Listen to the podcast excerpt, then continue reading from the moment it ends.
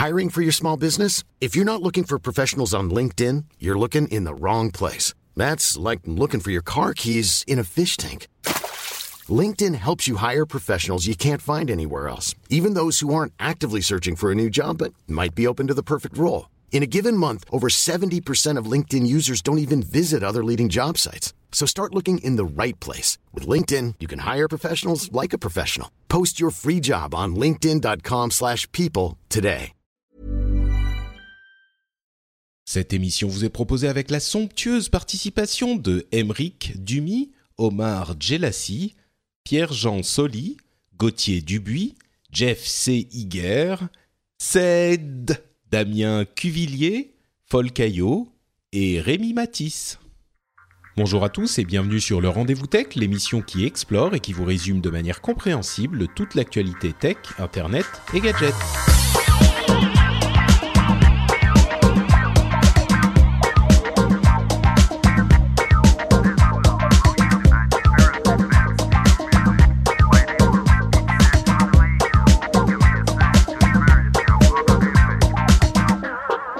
Bonjour à tous et bienvenue sur le Rendez-vous Tech, l'émission qui vous résume toutes les deux semaines l'actualité tech, internet, gadgets et aujourd'hui surtout CES 2016, le grand salon de l'électronique de Las Vegas où se réunissent tous les constructeurs du monde pour vous présenter leurs nouveautés et pour m'aider à vous présenter ce qu'ils vous ont présenté, je suis avec euh, l'éminent Cédric Ingrand qui lui était sur place, qui en revient à peine, qui est donc épuisé et qui carbure au café. Comment ça va Cédric?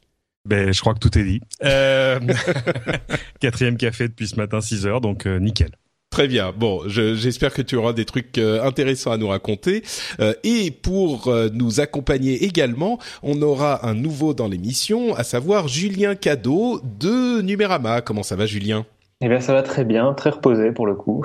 bah oui, puisque toi, comme moi, tu l'as suivi ce CES depuis Paris. On, on disait que c'est plus simple à faire depuis Paris. En fait, nous, ça va, on est tranquille. C'est plus reposant, effectivement. Ouais. de feignasse. bah, on, on, en parlait avant l'émission en fait, et on se disait, mais aujourd'hui, pour vraiment tout suivre, euh, le plus intéressant, c'est quand même de rester euh, là où on est. Et puis, alors Julien, tu me disais que dans la rédac de Numérama, vous êtes installé un gros rétroprojecteur et que vous étiez euh, tranquillement installé pour suivre toutes les news, c'est ça? Oui, c'est ça. Alors on avait fait un montage un peu bizarre avec, euh, on avait connecté un flux RSS à, à, donc un écran et avec un vidéoprojecteur qui projetait ça sur un mur, et donc on avait toutes les breaking news qui passaient comme ça. Et c'était euh, plutôt sympa pour euh, suivre l'actualité, ouais.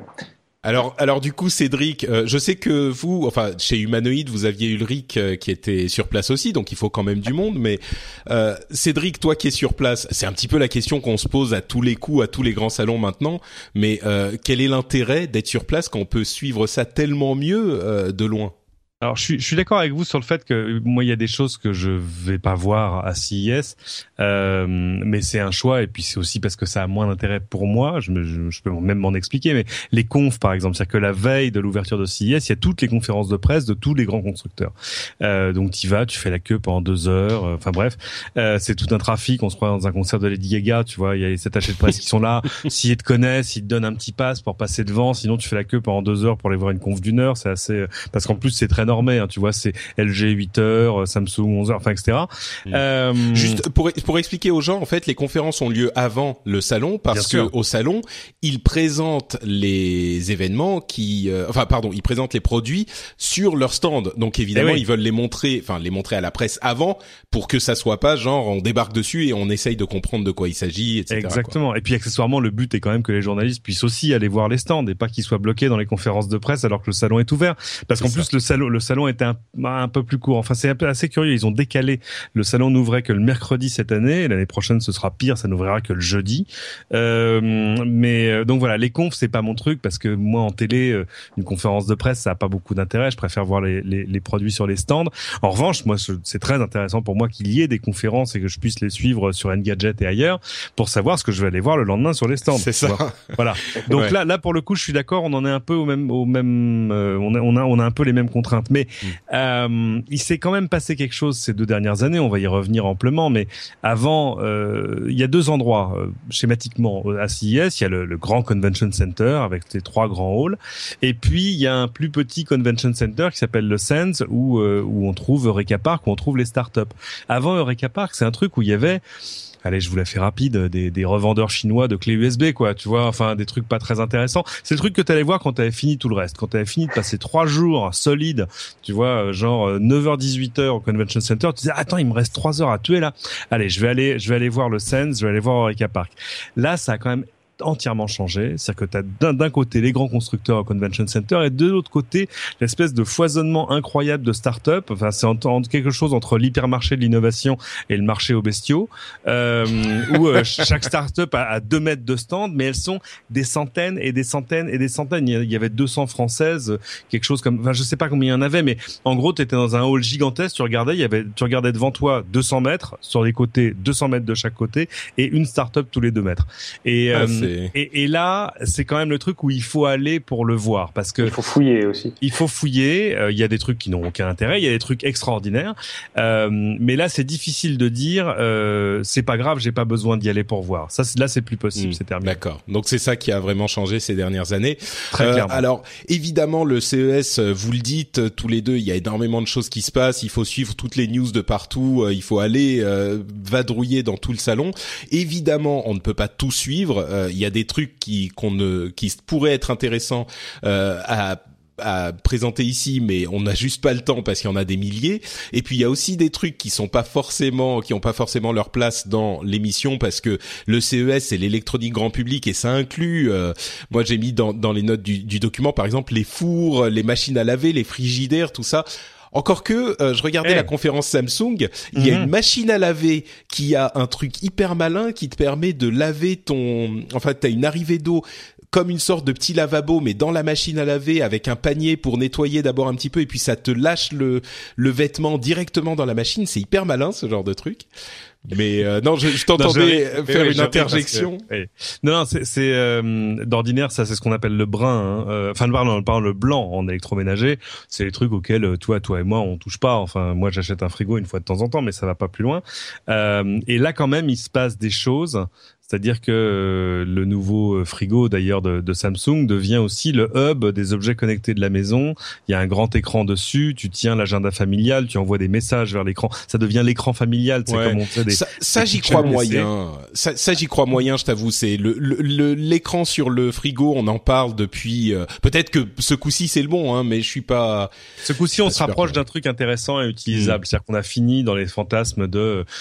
tu vas, il va y avoir un lecteur de code barre quand tu tu n'auras plus de pizza, tu passeras le code barre de ta pizza et ça, ça, ça commandera automatiquement ta pizza. Alors ça c'est bien, c'est jusqu'au jour où tu as des enfants et où ils comprennent comment ça marche et où tout à coup tu as commandé 64 pizzas. euh, mais euh, non non mais justement voilà ils sont pas allés vers là, ils ont fait d'autres choses, on pourra en reparler. Mais mais euh, bah, par contre ils ont, ils ont reconnu un truc intéressant pour moi en, en, termes de presque plus de sociologie que de technologie, c'est que euh, aujourd'hui dans un foyer moyen normal, il y a deux hubs de la vie familiale, c'est le frigo et la télé. Ouais c'est ça. Et justement, la télé. Alors bon, il y a, y a, plein de choses dont on va pas parler, mais il y a aussi plein de choses dont on va parler. Euh, on évoquera peut-être les télés un petit peu plus tard. Il y a euh, mmh. évidemment l'informatique, euh, la technologie portée, les drones, les PC, etc. Mais pour moi, il y a trois centres qui ont vraiment attiré mon attention dans ce CES, et j'aimerais qu'on en parle un petit peu plus. Et vous me disiez ce que vous avez retenu. Mmh d'une part euh, la réalité virtuelle avec Oculus qui a lancé les précommandes de son euh, Rift pendant le CES en fait même si c'était pas forcément exactement au CES que, que ça a été euh, que ça a eu lieu il y a l'initiative de la French Tech qui, pour le coup, moi j'ai peut-être un petit peu gentiment moqué euh, au cours des années précédentes et pour le coup, euh, force est d'avouer que ça a quand même fonctionné et que euh, la France a pris une place prédominante à ce CES dans ce cadre-là, dans le cadre de la French Tech. Et puis surtout, alors ces deux-là, on va y revenir, mais surtout les voitures qui, pour le coup, on en parle toujours évidemment des voitures comme on parle de tout au CES, mais pour moi, les voitures ont pris la première place de ce CES parce qu'il y avait énormément de choses intéressantes qui se sont passées autour de, de des automobiles. C'est pas qu'il y avait des trucs incroyables et hyper innovants, mais par contre, là, on sent que d'une part, pour les systèmes de d'infotainment euh, des, des voitures, hein, c'est le tableau de bord et le tableau de bord connecté, et d'autre part pour les voitures autonome, euh, on a eu et, et en plus les services de euh, voitures à, louer entre guillemets type Uber, Lyft, etc. Euh, on se rend compte que l'industrie de l'automobile est vraiment à la page de tous ces changements et ils étaient absolument partout quoi. C'est très clair, oui, c'est très clair. Enfin, je pense qu'elle a fait l'industrie auto a fait une OPA sur le CES et ça a très très bien marché cette année parce qu'ils avaient des choses à présenter, peut-être contrairement aux années précédentes où je me souviens on a vu plus plus comme euh, comme tu dis d'intégration euh, entertainment dans les voitures etc on en a vu encore cette année mais il y avait vraiment une différence euh, notamment sur les annonces côté voiture autonome il y en a même qui ont profité pour parler des de simple voitures électriques. Enfin ça a été vraiment une ils ont vraiment fait de la voiture un objet technologique en soi. Et du coup ça avait clairement sa place au CES Absolument. Il faut dire que historiquement, il y a un grand hall au CES qui est dédié à l'automobile. Mm. Mais, mais, tu, tu l'as dit, d'ordinaire, euh, c'est euh, l'automobile au sens de, euh, tu vois, l'infotainment. Euh, enfin, en gros, c'est des stands d'autoradio. tu vois, si tu veux mettre une colonne de base de 8000 watts dans ta voiture, c'est là que tu vas la chercher. avec, c'est le dernier, c'est le dernier endroit où il y a encore des des booth babes, des des des jeunes femmes pas pas énormément vêtues, avec des des gros parleurs dans les mains. Enfin, voilà, c'est un truc un peu un peu beauf dans l'ensemble. Euh, sinon que là, tout à coup, c'est un peu devenu en, en bonne partie le, le, grand hall de la numérisation de l'automobile, c'est-à-dire euh, des ordinateurs qui vont à l'intérieur, avec même des choses. Moi, j'ai vu des choses extrêmement étonnantes. Audi avait un grand stand. Euh, normalement, là aussi, c'est plutôt des stands de, de, de fabricants d'accessoires, etc. Non, là, les constructeurs y sont. Euh, et Audi, par exemple, ils montraient des choses ahurissantes sur euh, les prochaines générations de phares qui seront en fait des projecteurs où euh, tout à coup tu vas avoir un composant dans la voiture, une caméra qui va reconnaître les voitures qui vont euh, qui, qui, viennent en face. C'est-à-dire que tu seras, imagine un plein phare qui éblouirait tout, sauf les yeux du conducteur qui est en face. Bah ouais, mais ça c'est de la projection. Et ils intègrent même de l'OLED. Maintenant, ils font des phares et des, et des feux stop en OLED absolument sublimissimes. Enfin voilà, tout à coup on sent qu'il y a une espèce de migration de technologie qu'on connaissait déjà dans le divertissement euh, grand public, dans l'électronique grand public, et qui arrive dans l'automobile. Ce qui est intéressant évidemment, c'est que les constructeurs, ils ont des vrais moyens de R&D pour arriver à amener ça. On montrait les phares OLED, qui sont des choses mais magnifiques, qui arrivent sur des modèles secrets, mais il se trouve que sur le phare, il y a marqué Audi R8. Euh... bah, justement, pour euh, pour pour parler un petit peu de tout ça, on se rend compte que effectivement la la la voiture, comme on en parle depuis quelques temps, devient un ordinateur sur roue. Euh, et je vais juste, euh, vous vous allez vous lancer, mais je vais juste résumer les choses que que j'ai retenues.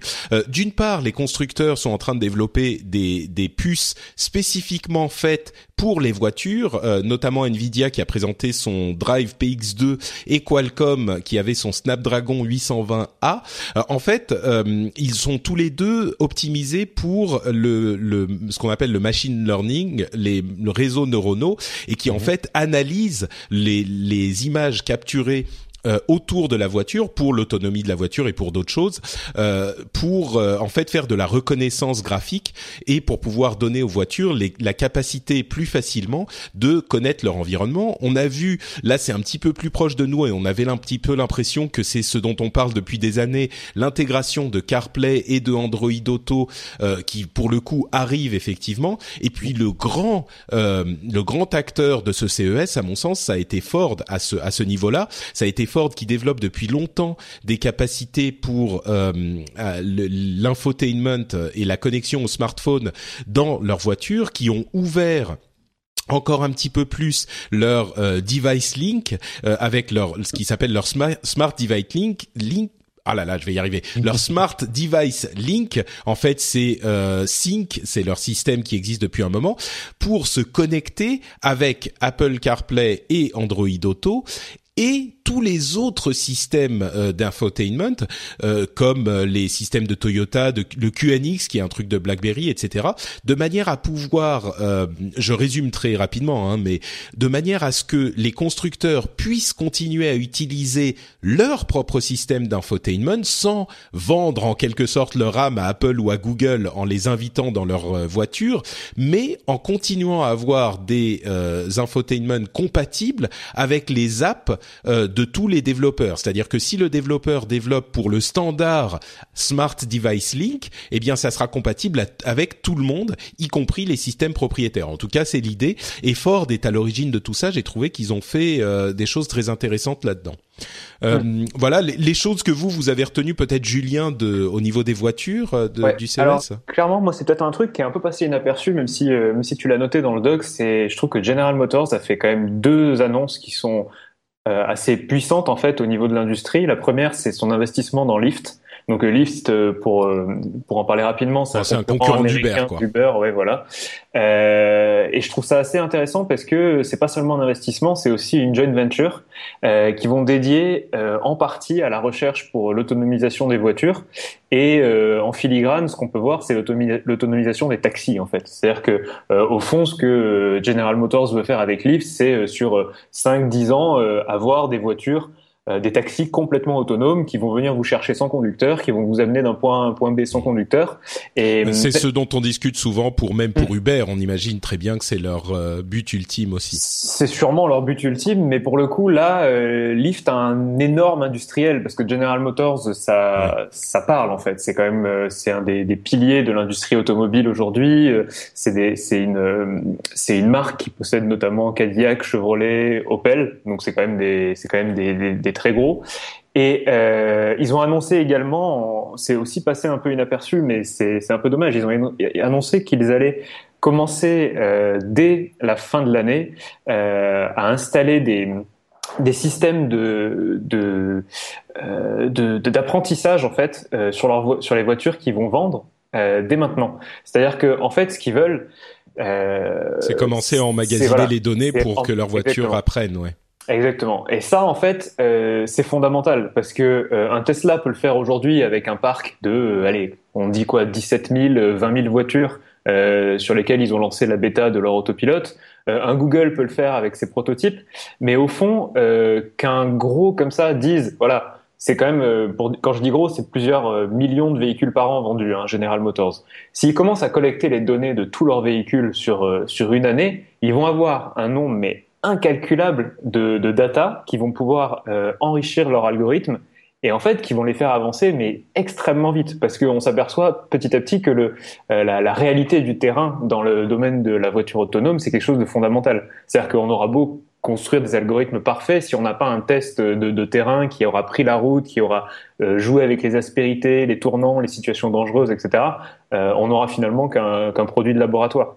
Là pour le ouais c'est marrant parce qu'effectivement on comprend bien l'implication de l'informatique là-dedans parce que on a d'une part peut-être les problèmes de euh, contrat d'utilisation où il faudra bien lire toutes les, petites lignes et je suis sûr qu'on aura des scandales du type euh, General Motors euh, capture vos données, regardez dans le contrat, ça dit qu'ils peuvent tout utiliser, c'est sûr que ça va arriver. D'autre part, euh, c'est intéressant parce que ces voitures vont devenir meilleures en conduite autonome une fois qu'elles que ça sera développé parce que euh, on entendait effectivement des gens qui expliquaient euh, votre voiture, elle va prendre le même virage 4, 5, 10, 15, 40 fois et elle va s'améliorer dans la conduite de ce virage à chaque fois. Et en plus vous, vous, allez bénéficier de la connaissance de tous les autres conducteurs qui auront aussi pris ce virage ou d'autres virages. Donc effectivement euh, ça va pas être seulement un algorithme qui va comprendre comment prendre des virages en général mais ça va être euh, des, des banques de données qui vont savoir comment prendre chaque virage dans le monde. Exactement. Euh, et, ce que General Motors a proposé, c'est de le, déployer ce système-là sur les voitures dites traditionnelles, en fait. C'est-à-dire en attendant qu'ils aient la technologie pour les rendre complètement autonomes, bah, ils vont prendre des, ils vont prendre des données euh, des conducteurs euh, classiques entre guillemets, et ça va vraiment euh, leur donner une, avance qui, je, pense, sera assez déterminante. Et toi, Cédric, t'as hein, retenu quoi du Oui, plein de choses, mais on, on, savait en fait que au fur et à mesure que les voitures allaient être connectées, euh, soit avec euh, leur propre ligne 4G, soit juste en passant par le smartphone du conducteur, euh, il allait se passer des choses. On, on pensait d'abord à l'entertainment et on n'a pas tort, c'est-à-dire le fait de pouvoir écouter des podcasts dans sa voiture, etc. Mais en très, fait, c'est très important cet aspect. Hein, J'insiste. Absolument crucial, on est bien d'accord. Mais euh, mais au-delà de ça, ce qu'on est en train de voir justement, c'est que vraiment les, les briques technologiques qui vont aboutir à tout ça sont en train de se mettre en place extrêmement rapidement. Tu l'as dit euh, avec euh, avec les annonces de Nvidia par exemple, euh, c'est incroyable. Alors évidemment sur le papier, tu vois la photo et tu vois la tu vois une carte qui ressemble à une petite carte mère et on te dit ben voilà, ça c'est la carte mère de la voiture connectée de demain. Ouais, OK, d'accord. Bon, c'est bien. Et puis tu dis mais c'est puissant comment? Bah c'est puissant comme comme 15 MacBook Pro. Ah d'accord. euh, et après tu dis mais je peux pas avoir un ordinateur autour plutôt. euh, et puis j'ai plus le nom de l'entreprise en tête, mais euh, une boîte qui lançait un, lidar. Un lidar c'est un, radar au laser. Euh, le truc extrêmement utile pour que la voiture comprenne son environnement en temps réel. Tu vois, c'est un peu le, le Kinect de la voiture, si je dois schématiser, qui va lui dire où sont les voitures autour d'elle, où sont les piétons, qu'est-ce qui bouge, qu'est-ce qui bouge pas, est-ce que c'est un vélo, est-ce que c'est une chèvre, etc. et et euh, ça, avant, ça, ça, faisait partie des éléments un petit peu chers dans les prototypes de, de voitures autonomes. Et là, ce lidar-là, il coûte plus que 250 dollars. Donc tout à coup, tu, tu rentres dans des coûts qui sont tout à fait absorbables dans le prix euh, d'une berline familiale normale. Euh, donc voilà, on, on, sait que non seulement ce qui est en train de se passer est évidemment passionnant, mais en plus que, que les choses sont en train de s'accélérer et que, que tout ça va arriver finalement mmh. très vite. Ouais. Bon, parlons un peu de, de French Tech euh, justement. Pardon, je, je tousse mes poumons. Euh, de French Tech. Euh, moi, j'avais, ça fait un moment, ça doit faire deux ans que la French Tech existe. C'est une sorte en fait euh, de marque qui a été créée par le gouvernement français pour promouvoir les, le secteur technologique français en, en France et à l'étranger. Alors, il y a une marque, il y a des aides, il y a euh, notamment des startups dont les voyages et les frais sont payés par euh, cette initiative pour entre autres le CES. Et bon, moi, en, en bon euh, américanophile, euh, moqueur de mon propre pays, je plaisante, hein, bien sûr. En bon, en bon français cynique. Surtout. Voilà, plus exactement, bon français qui aime bien euh, se plaindre de tout. Euh, je me disais bon, la French Tech c'est gentil, mais est-ce que ça a vraiment un effet de euh, faire cet habillage marketing Est-ce que ça sert à quelque chose? Est-ce qu'il faudrait pas mieux encourager le développement des startups tout court dans le pays? Alors oui, évidemment, il faut autant qu'à faire, autant faire tout. Et en l'occurrence, euh, la French Tech a montré au moins sur ce CES que c'est quelque chose d'utile puisqu'on a eu euh, une vraie reconnaissance du secteur technologique français. Euh, on a vu des articles dans TechCrunch, dans Fortune, dans plein de choses, des articles qui mettre un coup de projecteur sur cette euh, industrie qui existe depuis longtemps en France. On, on sait bien, hein, il y a euh, des sociétés très connues comme euh, WeThings, Parrot, Netatmo, etc., etc. Et là, euh, ça a prouvé, enfin, ça a mis euh, tout ce tout ce savoir-faire euh, sur le devant de la scène. Est-ce que euh, toi, Cédric, tu l'as ressenti dans les conversations sur place, ou est-ce que c'était euh, une impression qu'on a eue d'ici, ou enfin, je sais pas. Qu'est-ce que qu'est-ce que c'est pas, c'est pas c'est pas usurpé. Hein. On entendait parler français partout, partout, partout. Euh, ça en était presque fatigant pour te dire. Et euh, tu disais mais attends, moi j'ai appris l'anglais, ça sert à quoi que Oui, c'est ça. Euh, alors justement, plutôt dans le dans les halls des startups que que dans celles des grands constructeurs, même si évidemment tout le monde va visiter un peu ce qui se fait à côté. Euh, mais oui, il y a y a y a des effets euh, éminents. Euh, c'est vrai que le, le, coup de projecteur, il tient à plein de choses. Il tient. Je suis je suis d'accord sur le fait que à la base, ce n'est qu'une marque. Enfin, c'est c'est quand même le, le, commerce extérieur français qui a décidé que ce serait bien de rassembler toutes ces petites startups qui ont, ont en plus assez peu de moyens de communication euh, sous une sorte de bannière unifiée et je dois dire que vraiment, ils ont bien fait les choses. C'est-à-dire que même tout, euh, tous les petits stands euh, français de la French Tech avaient une jolie vitre avec un coq rouge. Enfin, tout ça, enfin, mm. tout était éminemment Il y avait Macron qui était sur place euh, ah, ben J'allais y venir, j'allais y venir. Notre Lady Gaga à nous. non, mais c'est vrai. Moi, j'ai beaucoup de sympathie pour, pour, pour Macron, mais mais là, c'était. Moi, je, je on, on, peut ouvrir le club des Macron fanboys, enfin, et puis fangirls. Hein. alors, depuis qu'il a la barbe, ça devient, enfin, c'est terrifiant quoi. C'est moi je, je croisais des jeunes femmes qui me disaient mais qu'est-ce qu'il est sexy hein? et puis des jeunes garçons aussi qui disaient ouais c'est vrai il est plutôt beau gosse quand même.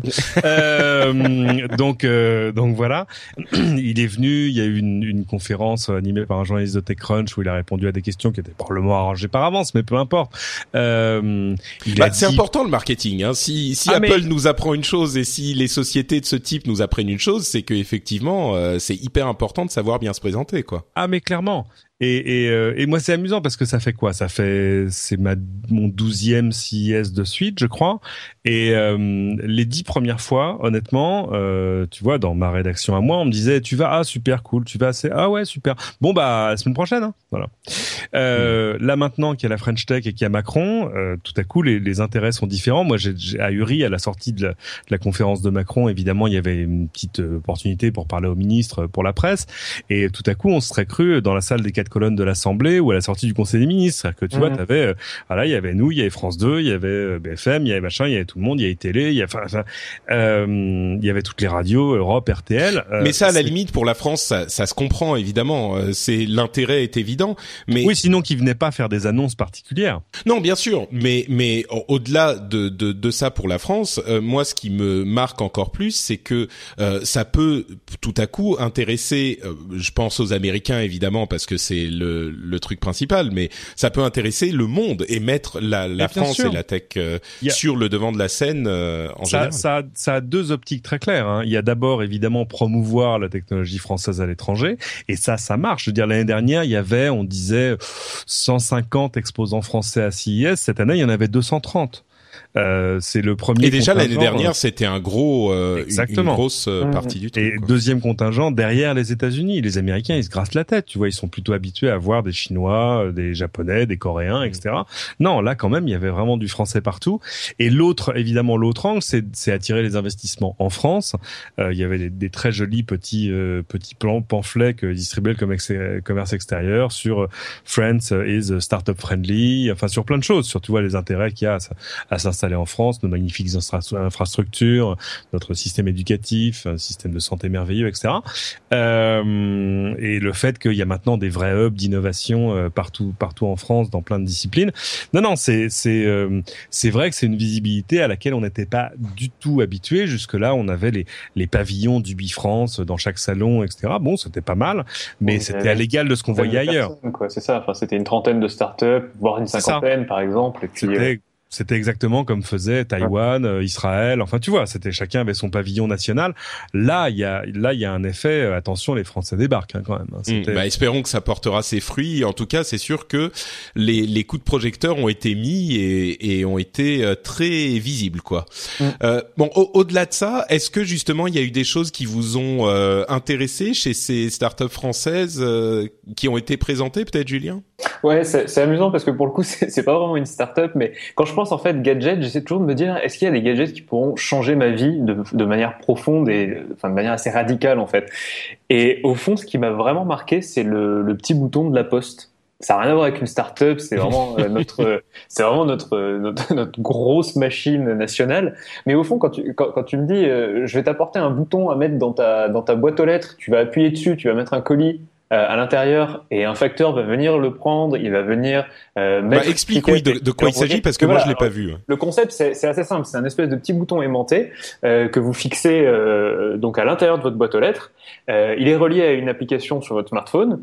par exemple, vous devez envoyer un colis à quelqu'un, vous allez entrer toutes les coordonnées sur votre smartphone, vous allez vous allez payer depuis l'application, vous validez, vous mettez votre votre colis dans la boîte aux lettres, vous appuyez sur le bouton et c'est terminé. C'est-à-dire que le, maintenant, la, la, Poste va prendre en charge euh, tout le tout le, le reste du, du, parcours de votre colis, c'est-à-dire qu'elle va elle va savoir où il, où il où il doit aller sans que vous ayez rentré l'adresse parce que tout est sur euh, tout est informatisé euh, grâce à l'application. C'est le facteur qui va se charger de, de, coller tous les bons et les codes barres. Il va l'emmener à la Poste, la Poste va se charger de le livrer, etc. C'est-à-dire que vous faites vous ne faites plus la queue, vous avez plus de, de papier à imprimer, enfin tout est numérisé en fait. Et je me suis dit ce, ce, genre de truc parce que évidemment on, on, vend pas mal de choses maintenant de particulier à particulier on fait des euh, on, on, vend des habits on vend des trucs techno quand on les accumule. Euh, voilà on, on, essaie de, de s'en débarrasser. Et c'est vrai qu'il y a toujours ce moment pénible euh, qui est d'aller faire la queue dans une poste où on sait pas trop comment ça va marcher on attend que les gens devant aient compris comment les, les, les nouvelles machines fonctionnent. Voilà c'est toujours hyper pénible. Et là je me suis dit avec un bouton comme ça dans une boîte aux lettres mais ils vont changer en fait une pratique qui est, qui est juste insupportable en fait. Non, c'est vrai, c'est pas bête. En, à la limite, le bouton dans la boîte aux lettres, c'est presque un gadget parce qu'on pourrait on pourrait appuyer sur le même bouton sur le smartphone, mais euh, techniquement, ça veut dire qu'effectivement le truc est bien mis dans la boîte aux lettres et voilà. Ouais, ça. Il est là pour il est là pour valider en fait le bouton. Mm. J'ai lu que quand on appuyait dessus, il y avait une petite diode qui s'allumait. Si elle était rouge, c'est qu'il manquait des trucs à faire sur le smartphone. Si c'était vert, c'est bon, mm. on pouvait partir. En ouais, c'est pas bête. Ouais. en gros. C'est pas bête. Ouais, ouais, non, c'est c'est intéressant. J'ai trouvé ça assez incroyable, alors que c'est c'est tout à fait banal, mais c'est vrai que je me suis dit que je sais pas, c'est comme le, le, paiement sans contact avec nos cartes bleues, quoi. On s'aperçoit mm. pas que ça existe, mais au fond, maintenant, quand on fait ça, ça va tellement vite, ça a changé en fait notre. Ouais. Bah, c'est vrai que c'est ça peut avoir des implications importantes parce que t'as tout à fait raison. Il y a le moment pénible où il faut faire le paquet, imprimer le machin, euh, l'emmener jusqu'à la poste, alors que euh, si on a juste à mettre, à faire la boîte, à la mettre dans la boîte aux lettres, c'est bien notre boîte aux lettres hein, de, ouais, dont il s'agit dans notre immeuble. Ouais. Et euh, et donc faire ça, euh, ça peut effectivement développer toute une toute une partie d'une nouvelle économie qui est qui peut être hyper intéressante. Euh, moi, un truc qui, pardon, vas-y, Julien. Non, non, oui, c'est ça. Et puis c'est juste à noter, c'est c'est connecté euh, du coup sur les réseaux euh, basse fréquence aussi, qui sont hyper développés en ce moment en France. voilà. Ouais. Donc, moi, un truc qui m'a qui m'a pas mal plu, euh, c'est Parrot justement qui a présenté un nouveau drone. Alors des drones, il y en a plein. Hein, euh, c'est c'est toujours le un des domaines hyper intéressants, mais euh, c'est leur Disco qui est un drone avec aile euh, fixe qui peut aller jusqu'à 50 miles per hour. Ça fait quoi 75 km heure 80. 80. 80. Euh, et qui peut voler pendant 45 minutes. On est très loin des 15, 10, 15, 20 minutes des drones habituels, euh, qui que j'ai trouvé hyper intéressant. Quoi, moi qui suis pas hyper drone, mais qui m'y intéresse un tout petit peu depuis notre épisode euh, avec Ben euh, en fin d'année dernière, euh, j'ai trouvé ce ce drone là qui est, bah, c'est une sorte de, de de de petit avion, on dirait même du polystyrène tellement il est léger. On le jette. Du polystyrène. Ouais, bah voilà. Enfin ça, oui, ça ressemble, oui. Ouais. pense, pense à la, voilà, la masse, la masse volumique du polystyrène, c'est très léger. C'est ça, et euh, et c'est super beau, et ça, va, enfin, je sais pas, c'est un, c'est un drone qui est pas un quadcopter, qui est une aile, et euh, c'est, c'est, ça a l'air, euh, enfin, on a vu évidemment des images et des trucs comme ça qui peut tourner. C'est encore une petite avancée en plus dans ce domaine. Moi, je l'ai trouvé assez intéressant. Ah, c'est pas, c'est pas une petite avancée parce que euh, là, il faut reconnaître euh, à la fois le, le côté absolument euh, extrêmement gonflé de, de Parotte et le, et le génie d'Henri Sédou. Euh, moi, je me souviens du premier CIS où ils ont pr présenté le premier drone. Alors évidemment, c'était une sorte de, de hold-up médiatique parce que c'est, tu vois, ça marche bien en télé, tout le monde en voulait, etc. Ouais, bien euh, cette année, euh, les drones à CIS, c'était toute une partie d'un hall. Enfin, il y avait vraiment toute une zone des drones mmh. euh, avec des modèles, des petits, des grands, des français, des pas français.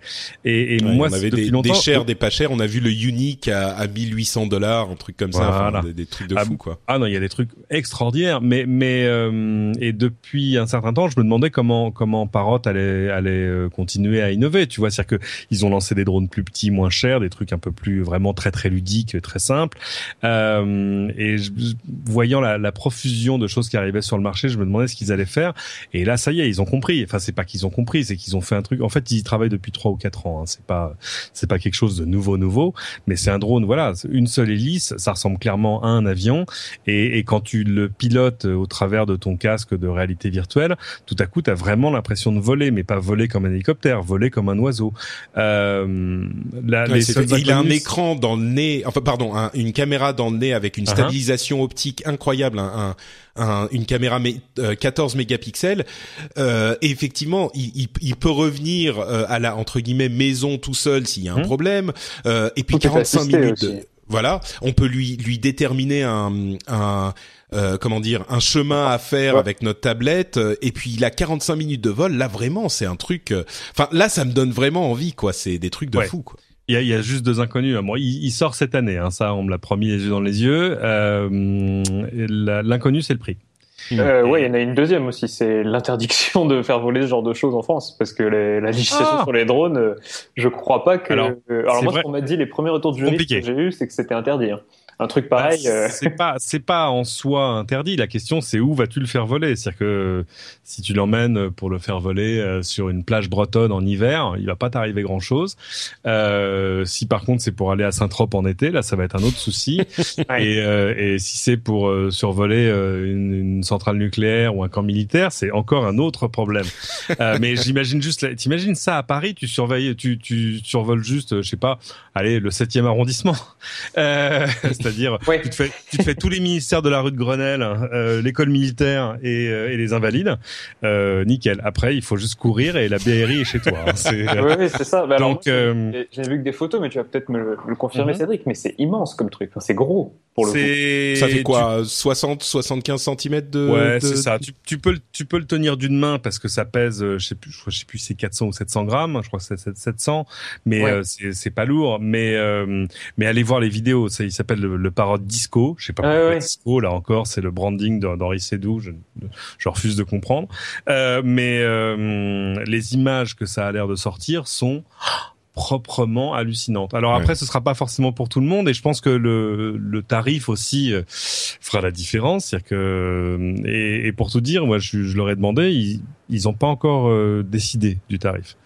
Euh, je dis bah c'est simple, vous le mettez à 199 euros, vous en allez en vendre des millions. À mon avis, le à mon avis le bon prix c'est plutôt euh, 399 ou 499, mais euh, voire plus parce qu'évidemment il y aura aussi des accessoires, euh, la télécommande qui va très loin, etc.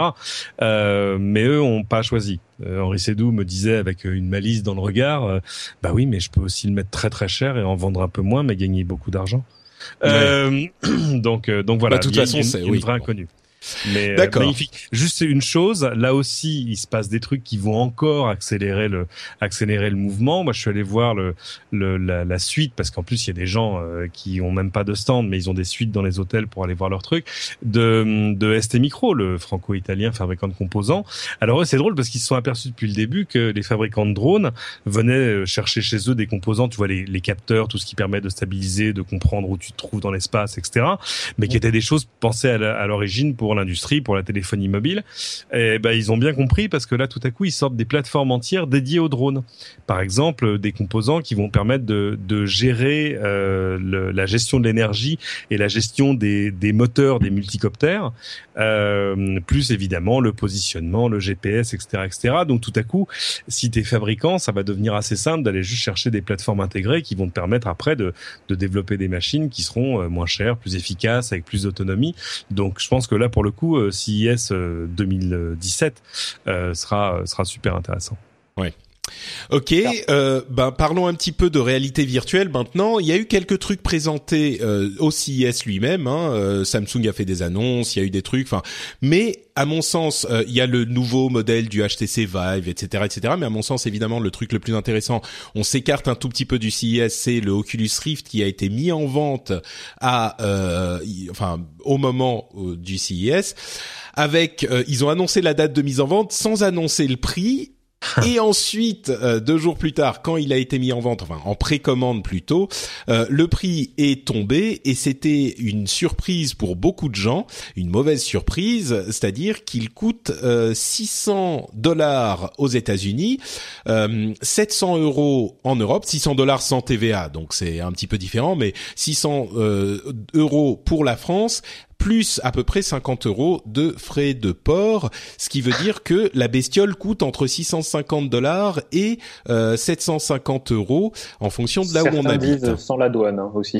Oui, que- Sans la douane et sans le sans le très gros PC de gamer qu'il faut y connecter. Hein. Oui. Voilà. Alors Oui. c'était pour ceux qui ne savent pas, c'était une mauvaise surprise parce qu'on l'attendait aux environs du prix du kit de développement qui était à 350 dollars euh, ou 350 euros. On se disait bon, ça va peut-être un petit peu monter 400, peut-être 450, mais là euh, c'est ce prix très élevé qui a fait se poser beaucoup de questions à beaucoup de gens. Alors, ce qu'ils expliquent eux chez Oculus, certainement avec raison, euh, Palmer Lucky a répondu à beaucoup d'interviews. D'abord, il a dit qu'il avait euh, merdé sur la présentation, enfin sur les attentes du prix. Il avait dit ça sera plutôt dans les le prix du, du kit de développement à l'époque où les gens confondaient le, enfin la presse grand public confondait le euh, casque Rift et les PC qui coûteraient 1500 euros ou 1500 dollars pour qu'il puisse faire tourner euh, le casque. Donc il disait on sera plutôt à la louche dans le prix du kit de développement. Mais évidemment, les gens ont pensé à 350 dollars du coup.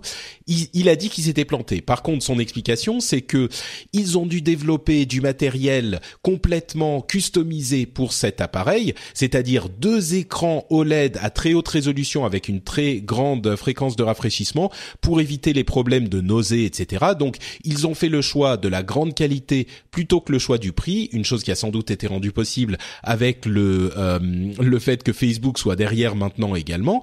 Mhm. Mais euh, voilà, ils ont dit en plus ils se sont vendus immédiatement, euh, visiblement quasiment tous. On ne sait pas combien ils ont ils comptaient en produire, mais ils sont tous partis. Donc ce qu'ils disaient c'était même si on l'avait vendu moins cher, ça aurait pas fait qu'on en aurait vendu plus. Donc à la limite c'était même pas tellement un problème. Ce qui est clair par contre. On ne sait pas combien ils en ont vendu, effectivement. Mais par contre, ce qui est clair, c'est que encore plus qu'avant, on est dans un marché d'early adopteurs complètement. Euh, là, on est vraiment chez les tout premiers euh, qui vont acheter pour voir ce que ça donne et qui sont euh, très. C'est pas du tout, du tout, encore moins qu'avant le grand public. Pour moi, ça met Sony euh, dans une position beaucoup plus avantageuse avec son PlayStation VR, qui en plus euh, fonctionne sur la PlayStation 4, qui a une base installée énorme qui approche les 40 euh, millions de consoles, alors que selon Nvidia, le nombre de PC euh, qui peuvent faire tourner un, de la réalité virtuelle est de seulement 13 millions. Donc on a de 13 millions de bases installées à presque 40 millions, on va dire 35 millions de bases installées. C'est important pour les développeurs et pour l'écosystème. Ça ne veut pas dire qu'ils vont en vendre plus. Bien sûr, la qualité du PlayStation VR sera moins importante que celle d'un Oculus Rift, mais si le vendent, là non plus on n'a pas le prix encore, mais s'ils le vendent autour de 300-400 dollars. Euh, ça fera un total pour un système réalité virtuelle PlayStation de, allez, 700 dollars, alors que avec un Oculus Rift, il faut compter entre le PC et la machine minimum 1500 dollars. Euh, le choix est vite fait pour beaucoup de monde. Est-ce que je me plante complètement ou non, je pense que t'as bon partout. Euh, je pense que c'est une. Il y a des gens pour qui c'est une très bonne nouvelle et d'autres pour qui c'est une très mauvaise. Ceux pour qui c'est une très mauvaise nouvelle, c'est les éditeurs qui depuis deux ans investissent dans des projets de, de, de jeux VR, etc. sur PC et qui tout à coup voient que bah, le parc installé risque de quand même pas être bien bien lourd. Euh, pour à mon avis, ils vont se réorienter sur le. Enfin, ils vont aussi développer sur PlayStation, à mon avis. Exactement. Les, les ceux pour qui c'est une excellente nouvelle, tu l'as dit, c'est PlayStation, mais aussi c'est enfin c'est-à-dire que l'arrivée d'Oculus pour de vrai enfin sur le marché va permettre à plein de gens au moins de l'essayer et, euh, et va leur donner de la pétence du truc. C'est-à-dire que coup ils vont dire ah, moi je veux un truc comme ça. Donc les gens pour qui c'est une super nouvelle, euh, je pense à, à, Samsung avec leur Gear VR qui est en fait le casque d'ailleurs euh, co-créé avec Oculus mais qui fonctionne euh, en mettant en utilisant un, un, smartphone, de dernière génération comme écran, comme comme processing, comme tout ça. moi j'ai essayé. Bon c'est c'est pas un Oculus très clairement. Euh, non, je suis pas d'accord. On fait quand même plein de trucs avec. C'est pas, c'est, vraiment pas si mal que ça. Et tout à coup, ça, ça coûte 200 balles, quoi. En plus, non mais ça coûte oui, déjà. mais en plus du téléphone. Pour moi, tu l'as déjà le téléphone. Il peut te servir à autre chose. Ah oui, si tu l'as, effectivement. Si tu l'as, oui, c'est sûr. Oui. Euh, et euh, donc voilà, ça, ça va au moins créer de l'appétence, mais euh, mais de fait, c'est pas ça qui va emporter le marché tout de suite.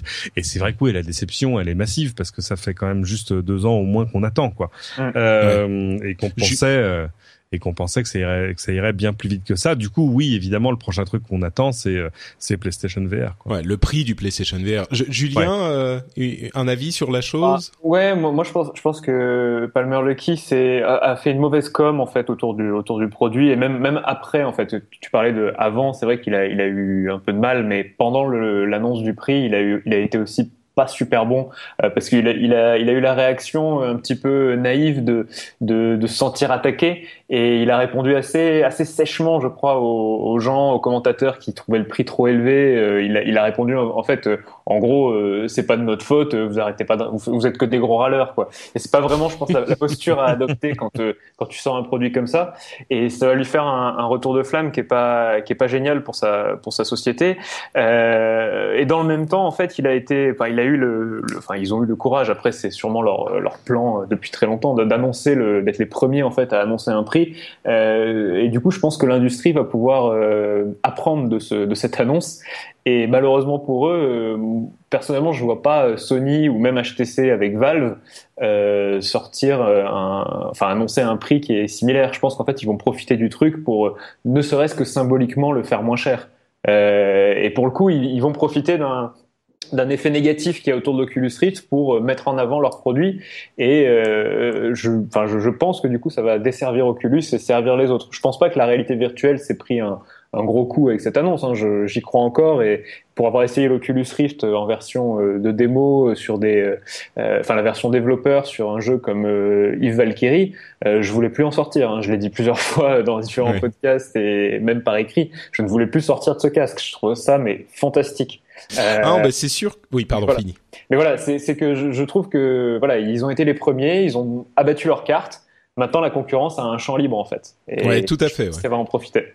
Alors le, le, casque de HTC, enfin le Vive qui est développé en, collaboration avec Valve, euh, il, leur nouveau modèle a une caméra euh, intégrée au casque de manière à ce qu'il puisse vous afficher euh, dans le, la visière euh, ce que vous voyez dans votre pièce parce que on sait que le Vive euh, a des, des, petits totems qui vous repèrent dans l'espace et donc vous pouvez vous déplacer dans la pièce. Le truc c'est que ça, ça coûte plus cher à mon sens avec les totems etc. Ça coûte un peu plus cher et ils ont des nouveaux contrôleurs. Ah oui entre parenthèses on, on l'a pas dit, mais le prix de l'Oculus Rift n'intègre pas leurs contrôleurs touch qui ont été euh, décalés à la deuxième moitié 2016. Donc c'est juste avec une manette euh, de, de Xbox, One classique. Ouais, Donc euh, c'est vraiment bref pour moi, le HTC Vive va avoir du mal à faire moins cher. Et encore une fois, je pense que Sony va au contraire mettre le paquet et essayer de subventionner autant que possible le prix de son casque, le vendre aussi peu cher que possible de manière à s'installer et à profiter de la dynamique de la PlayStation 4 euh, et à s'installer autant que possible. Il y a plein de gens qui disent ah oui, mais les accessoires de console ça marche jamais parce que ça euh, ça fractionne le marché, mais c'est pas du tout la même chose. C'est, c'est on peut pas comparer. C'est c'est pas comme Xbox avec ou sans Kinect ou euh, je sais pas moi euh, euh, Mega Drive avec ou sans X32 Super Force machin. Ça n'a rien à voir. Comparer les deux, c'est ne pas comprendre la nature de ces de ces deux produits quoi.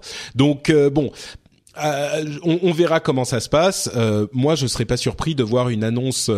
le HTC Vive je pense qu'il sera autour des 500 dollars aussi. Ça me paraît très étrange qu'il soit moins cher. Minimum 450, mm. mais je pense que le PlayStation VR sera en dessous de 400 dollars euh, et, et voire peut-être même moins. Donc, je suis euh, d'accord, ouais. On verra. On verra. Euh, ensuite, les catégories télévision, PC, euh, technologie portée, etc. Est-ce que vous avez des choses qui, que vous avez retenues spécifiquement dans tout le reste en fait du CES, que ce soit ça ou autre chose, euh, ou, ou, enfin je ne sais pas. Des, concluons ce CES. Qu'est-ce qui vous a marqué dans ces autres euh, domaines dont on n'a pas parlé, Julien? Alors assez rapidement et au risque de pas être original, euh, Razer avec son son ultrabook euh, qui a un, euh, une carte graphique donc un GPU en fait qui est qui est connecté un GPU externe. en fait Razer joue le, la carte du on a un ordinateur hyper stylé avec un design qui qui tue et qui est hyper léger que vous allez pouvoir embarquer partout pour bosser. vous rentrez chez vous où vous avez votre GPU amovible au bureau, vous le connectez, ça devient une machine de gamer je pense qu'ils ils ont, ils peuvent séduire un public avec ça. C'est un, c'est une idée qui, qui fait son chemin depuis pas mal de temps. Euh, il y a pas mal de, d'essais qui ont été faits. Euh, là, ils sortent un produit commercial qui a l'air de tourner et qui a l'air de, euh, bah, de répondre en fait à la, à la problématique de comment on joue sur portable. parce que effectivement, on s'est rendu compte petit à petit que ben on pouvait pas mettre une, une carte graphique dans un dans un laptop. du coup, moi, je trouve que c'est, c'est vraiment une une super idée que Razer a eue et s'il y avait un truc à retenir en, en PC, c'est vraiment euh, vraiment celui-là euh, de mon côté. Ouais. C'est le Blade Stealth à Exactement. 1000 dollars. Euh, je crois que ça inclut pas le, le GPU à côté, mais 1000 dollars pour le pour l'ultrabook ouais. qui, est, qui est assez beau effectivement. Ça. Moi, pour te dire, j'ai pas vu vraiment vu un PC là-bas en fait, pour te dire. Mais euh, enfin aussi, mais vraiment en passant, j'ai pas trop fait attention. J'ai vu deux choses euh, qui étaient d'ailleurs chez, chez Samsung, deux tablettes, euh, une qui est dans un format, euh, tu vois, de, de, de Surface Pro, euh, enfin de Surface à la Microsoft, et une autre qui est une tablette qui s'appelle, ça me reviendra, de très très grande dimension. C'est un peu, souviens-toi, quand, quand, comme quand HP faisait des PC de cuisine, ben là ils ont fait une tablette qui est pas forcément une tablette de cuisine, mais qui est plutôt le une Elite Book Folio G1. euh, ça ne doit pas être ça. Si si, ah bon? c'est c'est une tablette. Euh... Ah non, c'est peut-être un. Non, non. Ah non, pardon, pardon. Ça c'est un. ça ressemble pas à du Samsung. Oui hein, oui, excuse-moi. Ça c'est le HP, mais parce voilà. que tu parlais du HP. Oui, c'est le ah, PC. Oui. Oui, oui, bien sûr. Et une, une, autre grande tablette qui est plutôt une tablette Android qui ferait aussi télé, en fait, pour tout dire, qui est un truc pensé pour, pour chambre d'adolescents ou chambre d'étudiants, etc., que, que je trouvais gonflé en termes de format et finalement pas, pas, pas inintéressant, mais avec un écran qui fait, je sais plus c'est 18 ou 19 pouces. Enfin, tu vois, là, on est vraiment dans du, dans, dans du très très grand format. C'était aux alentours de 800 dollars, donc c'est pas, c'est pas euh, totalement excessif. Mais euh, alors, te faire tout le reste du CIS, euh, ouais, c'est en fait, comment te dire euh, il y a Non, enfin les, deux trois trucs que vous avez retenus, oui, la télé, on peut en dire deux mots. C'est vraiment ah, bah le. Oui. Bah c'est, faut, faut dire que historiquement, c'est quand même le salon de la télé. Enfin, tu vois, mm. les grands exposants sont les exposants de la télé, les Samsung, LG, Sony, Panasonic et les autres. Euh, ah, et, et... pardon, ouais, le Samsung, c'est pas le Galaxy Pro euh, Tab Pro S dont tu voulais parler? C'est fort probable. Mais non, celui-là il fait que 12 pouces, c'est Free French. Alors le ça c'est le ça c'est le ça c'est justement la version euh, Surface Pro. Oui. Euh, mais euh, non non, il y a Bon pardon, revenons à la télé, revenons à la télé. Ouais. Euh, moi il y a des il y a des choses qui m'ont qui m'ont agréablement surpris parce que la télé c'est quand même un business très d'innovation incrémentale, tu vois, c'est c'est toujours un peu mieux que l'année dernière, euh, mais avec des bons technologiques qui sont plus rares. Euh, moi, c'est tout bête. Sur le côté du stand LG, ils avaient une démo euh, avec des écrans 4K pour regarder de la 3D, avec des lunettes passives. Et là, tout à coup, euh, enfin, ça m'a frappé comme une réalisation. C'est genre, ah bah c'est ça marche en fait. Mmh. Euh, c'est-à-dire qu'évidemment, avec des lunettes passives, en gros, tu perds la moitié de la résolution. Hein, donc c'est c'est c'est-à-dire que au lieu de switcher une frame par œil, bah on switch la moitié de la résolution sur chaque œil. Mmh. Bah évidemment, et, et de la tu... luminosité en plus. Oui, bien sûr. Bah oui, mais du coup, quand tu regardes du cinéma et que c'est à partir d'un écran 4K, bah tu perds beaucoup moins. Mmh. Euh, et, et là, ça marche, ça afflique pas, ça fait pas mal aux yeux. En plus, c'est bien avec des lunettes passives, tu peux rester une créature sociale. C'est-à-dire que tu peux te retourner vers ton voisin et lui parler sans avoir l'air d'un cyborg. Euh, donc, ça a quand même quelques intérêts. Et euh, ça veut dire qu'il reste quand même un futur pour la 3D. Moi, je compte encore sur les doigts d'une seule main le nombre de fois où j'ai utilisé la 3D sur ma télé qui sait le faire pourtant depuis 4 ans. Euh, Il y a ça, des écrans absolument sublimissime où tu atteins une épaisseur de ouais enfin c'est 3 mm eux disent 3 cartes de crédit empilées bah ça fait 3 mm euh, et il ouais, y a surtout... des, des annonces de Samsung sur la SUHD euh, la, oui. la super euh, ultra HD il y a des alliances qui se forment pour la 4K enfin pour la pour la UHD effectivement euh, des des écrans Samsung là encore euh, avec Tizen qui inclut en fait une euh, enfin ta, ta, télé Samsung euh, qui inclut euh, des euh, apps qui vont te faire une sorte de d'expérience deuxième écran sur ton écran pour avoir par exemple dans les trucs de sport euh, du de, les statistiques les les infos etc le PS Now, le PlayStation Now pour le service de streaming de jeux euh, de Sony qui te permet de jouer à beaucoup de jeux aujourd'hui avec un abonnement, etc., etc. Il euh, y a des trucs qui m'ont un petit peu donné envie quand même là-dedans, moi. Ah bah il se passe des choses énormes sur les sur les plateformes, c'est-à-dire euh, LG aussi a maintenant, euh, tu sais, ils avaient racheté BOS, etc. et qui sont en train de mettre à toutes les sauces à la fois dans les dans les télés et même dans l'électroménager. Euh, allez, euh, s'il faut que je sorte un ou deux trucs rigolos, j'ai bien aimé euh, bêtement le robot aspirateur de LG que tu peux contrôler en réalité virtuelle, enfin en réalité augmentée avec ton smartphone, c'est-à-dire que tout à coup, au travers de la caméra du smartphone, tu regardes ton salon de 80 mètres carrés, bien évidemment, et tu dis et tu cliques en disant tiens, tu peux aller faire sous la table si tu veux là-bas. euh, mais il faut d'abord reconnaître la forme avec la caméra, la forme de ton aspirateur. Enfin, c'est pas d'une praticité immense. Euh, mais c'est marrant. Et une fois que une fois que t'as fait ça, tu peux aussi regarder ce que voit la webcam du, de l'aspirateur. Donc c'est évidemment passionnant. Ouais. Euh, ça devient une petite surveillance. Euh, non, avait un A lot can happen in the next three years. Like a chatbot may be your new best friend.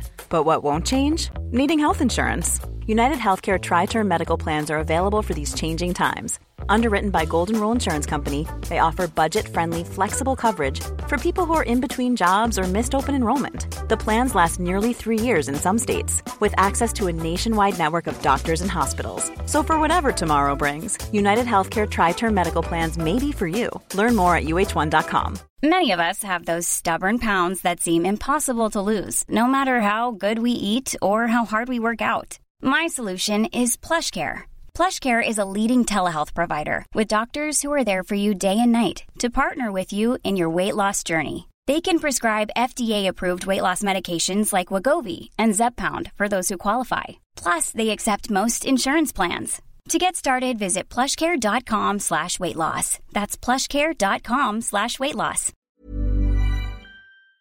Ce qui est important, c'est le, le dans, dans, les écrans, tu l'as dit rapidement, mais euh, Samsung a sorti des écrans courbes à LED. C'est pas l'OLED là pour le coup, c'est pas une feuille euh, qui euh, est tout, qui là aussi a une épaisseur millimétrique. Ça veut dire que le LED n'est pas n'est pas mort, loin de là.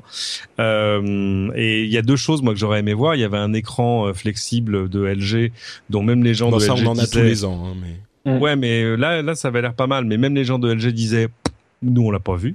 Euh, et alors il paraît, c'est, c'est énorme parce que il se trouve que mon premier rendez-vous du, à la première heure de l'ouverture de CIS c'était LG et le, le, directeur marketing français charmant me dit attends viens il y a une, il y a une secret room on va aller voir la secret room. J'ai dit ah bon t'es sûr qu'on peut aller voir la secret room avec une caméra? Ouais ouais on m'a dit que ouais. Bon le temps qu'on y arrive on nous a dit ah mais non, en fait non. Euh, vous pouvez pas aller dedans.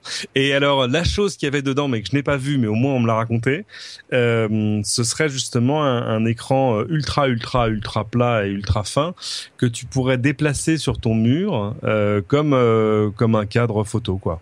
Hmm. Euh, C'est-à-dire que avec tout le reste sans fil, enfin voilà. Donc euh, je pense que ça, ce sera pour pour CIS 2017. Mais euh, mais c'est vrai qu'il se passe plein de trucs, même sur le même sur l'électroménager. Enfin c'est il y a une espèce de, de convergence parce qu'évidemment les outils et les plateformes sont de moins en moins chers.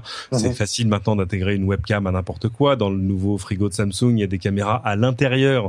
Oui, Imagine- pour voir ce qui reste euh, dans ton... Voilà, ouais, ce dont tu parlais tu tout dis, à l'heure. Est-ce qu'il me reste de la mayonnaise? Bah attends, je vais regarder sur mon smartphone ce qui se passe à l'intérieur et en plus je vais pouvoir draguer, dropper virtuellement des petites pastilles sur les aliments qui sont dans mon frigo pour dire voilà ça c'est la date de péremption. Enfin non, c'est une histoire de fou. Ouais. Euh, et on parlait des drones, je voulais quand même d'un mot parler de l'énigme de ce CIS qui est un drone signé par une société chinoise qui s'appelle eHang et qui est le premier drone à passagers. Bien évidemment. Euh, Ah, ça, j'en avais pas entendu parler, par contre. Ah bah il est, il est forcément un peu plus gros que les autres. Euh, c'est un, un, un, un pluricoptère avec des doubles hélices, etc. Magnifique tro- truc sur le stand. Évidemment, le, la grosse frustration, c'est comme les autres drones du salon, il ne volait pas parce qu'on pouvait pas le mettre en cage. Euh, sinon que là, voilà, tu peux mettre un passager de 90 kilos à l'intérieur. Mm. Et euh, les commandes à l'intérieur sont assez simples. Il y a décoller et atterrir. Et, et, et entre-temps, c'est la machine qui gérerait tout. Et moi, j'ai- j'avais avec moi, il y avait des ingénieurs américains qui étaient en train de regarder en disant mais mais attends, il y a même pas un capteur de rien, un capteur de collision, il y a, il y a rien quoi, il y a pas une Bah, caméra c'est qui les Chinois, détecte les obstacles, enfin c'est chinois quoi. Et, euh, et du coup, tout le monde se demandait mais c'est pas un hoax C'est ce un, un coup de com, ouais. C'est vrai qu'on s'est posé plutôt la à un question. coup de com, même s'ils avaient une belle brochure qui disait non, non, non, dans les villes où ce sera déployé, euh, nous aurons des, des centres de contrôle qui permettront en gros de, leur, de définir pour chaque machine un plan de vol virtuel pour pas qu'il y ait de collision avec euh, bah, les immeubles, tout ça, et puis les autres drones. Euh, mais c'est vrai que Mm. moi, dans, dans ma chambre d'hôtel qui était un peu en hauteur, je me rêvais à avoir un truc comme ça. Imagine, tu, tu traverses Las Vegas de nuit avec ton drone. Enfin, c'est euh, ça fait absolument puis rêver. à, à tous les trois étages, tu as le, le drone iPad, euh, l'équivalent du helipad, pour Oui, bien euh, sûr. Ah sortir sur, tu vois, un petit peu le truc qui sort de l'immeuble, pas mal. Donc ça fait rêver, mais je pense qu'on était un peu en avance sur le. Tu vois, oui, mais a priori, pourquoi pas? Il y a pas de raison que c'est. Enfin, en même temps, c'est comme les voitures sûr, volantes. monsieur, il y a pas de raison. nous sommes en que- 2016. Où est mon, mon robot c'est ça. majordome et où est ma voiture volante Mais écoute, Exactement. il y avait euh, quelques trucs qui m'ont marqué aussi. Euh, bon, au-delà de euh, la, la, caméra de sport de Nikon qui fait du 360 des deux côtés en 4K machin, il y avait des services de streaming de 4K lancés par Sony, un truc qui s'appelle Ultra pour ses télévisions. Il y avait un, en fait, un overboard. Je déteste ce nom. C'est pas un overboard, c'est des, c'est juste des trucs avec des roues, quoi. Voilà. Bon, mais deux roues et c'est toi qui tiens l'équilibre. Hein. Voilà, la, la belle affaire. Il y a, mais il y avait un overboard en fait où tu pouvais t'asseoir. Il y avait un truc qui montait pour t'asseoir dessus et qui, quand tu descendais du truc, se transformait en robot. Il y avait le truc qui se dépliait, la selle qui se dépliait et qui avait en fait des caméras et les yeux d'un robot. C'était c'est Segway ça qui a montré ça. C'était Segway, je me souviens ah même pas. Bien sûr. Ouais ouais, c'est à la conférence hein. d'Intel qu'ils ont montré ça et, et en fait ils ont fait ça en partenariat. Tu sais que Segway a été racheté par euh, un industriel euh, chinois euh, mm. et qui est qui a aussi euh, ah, euh, Xiaomi, je crois, en investisseur. Et du mm. coup, ils ont une R&D maintenant qui est assez, enfin, qui est assez détonnante et qui fait des trucs un peu, un peu absurdes, mais très drôles. Et c'est vrai que ce petit robot, ce petit, ce Segway qui se transforme en un petit robot, qui est entièrement modulable, qui a des ports qui sont complètement ouverts pour lui connecter des extensions, etc. C'est vrai que c'était assez amusant après à voir comment ça va se développer, mais ils ont une idée d'écosystème autour de ce truc. Ouais. Voilà, donc il y avait ça, il y avait euh, effectivement des systèmes de caméra euh, hyper euh, complets en 4K. Et on n'a pas parlé d'un truc un peu un peu amusant aussi, c'est les, les, le retour de certains produits old school. Alors je sais pas si tu en as vu Cédric, mais Kodak a lancé une caméra Super 8 par exemple. ça, c'est assez, assez, incroyable. On se la tête quand même dans l'ensemble. ouais, on se dit tiens, c'est bizarre, mais pour le coup, il y a aussi, je, je l'ai vu passer Sony euh, qui a lancé une, euh, une platine donc euh, oui. 10 avec un convertisseur en ah, oui, haute définition. Et ça, je trouve que c'est assez assez intéressant de voir que Sony se, enfin, lance une platine comme ça aujourd'hui, donc très haut de gamme. quand on a vu il y a une semaine les, les meilleures ventes Amazon au niveau mondial pour Noël, c'était une petite platine vinyle à, à 50 balles avec un avec des haut-parleurs en fait. Donc, mais là, c'était pour c'était pour pour transférer tes disques vers du MP3. Là, évidemment, Sony pousse tout leur écosystème d'audio HD. alors ce qui, ce qui, c'est pour euh, écouter Bowie. Bah ouais, ouais, ouais. Ce qui attient, ce qui a, enfin, pousse parfois à l'absurde, c'est-à-dire qu'ils avaient, euh, un, je me souviens sur le stand, ils avaient un baladeur HD, ok, super, connecté lui-même à un DSP spécial pour driver ton casque de très haute qualité, mais qui était deux fois plus gros que le baladeur. Et là, tu commences à dire, attendez, les gars, vous êtes gentils, mais euh, et évidemment tout ça avec les fichiers que tu as produits avec ta platine euh, qui te fait des, des fichiers DSD de sublime qualité. Exactement. Tout ça sur un marché où on rappelle que les gens normalement constitués n'arrive pas à, faire la différence entre un fichier web de bonne qualité, ça. Hein. Euh, donc, euh, donc. Mais oui, mais c'est ça aussi. Le, le CES, c'est les trucs qui nous font nous gratter la tête, euh, comme tu dis comme très les, bien. Comme les stands qui te qui te vendent des câbles audio ou des câbles HDMI à 3000 dollars pièce ouais. en or. Je suis content parce qu'il y a un magazine américain, je sais plus lequel, mais qui qui était un peu énervé par tout ça. Mais ça fait longtemps, hein, c'est un vieux sujet hein, sur Monster, sur tous les fabricants de câbles. on disait évidemment quand tu as une super chaîne audiophile, c'est bien d'avoir des câbles, tout ça très très bien pour tes haut-parleurs. Mais le problème, c'est qu'évidemment, avec l'arrivée du numérique, ça rebat un peu les cartes. Et il y a quand même des, des fabricants maintenant de trucs très haut de gamme qui font du numérique et qui disent non, non, attends, là pour ça, il te faut un câble Ethernet spécial.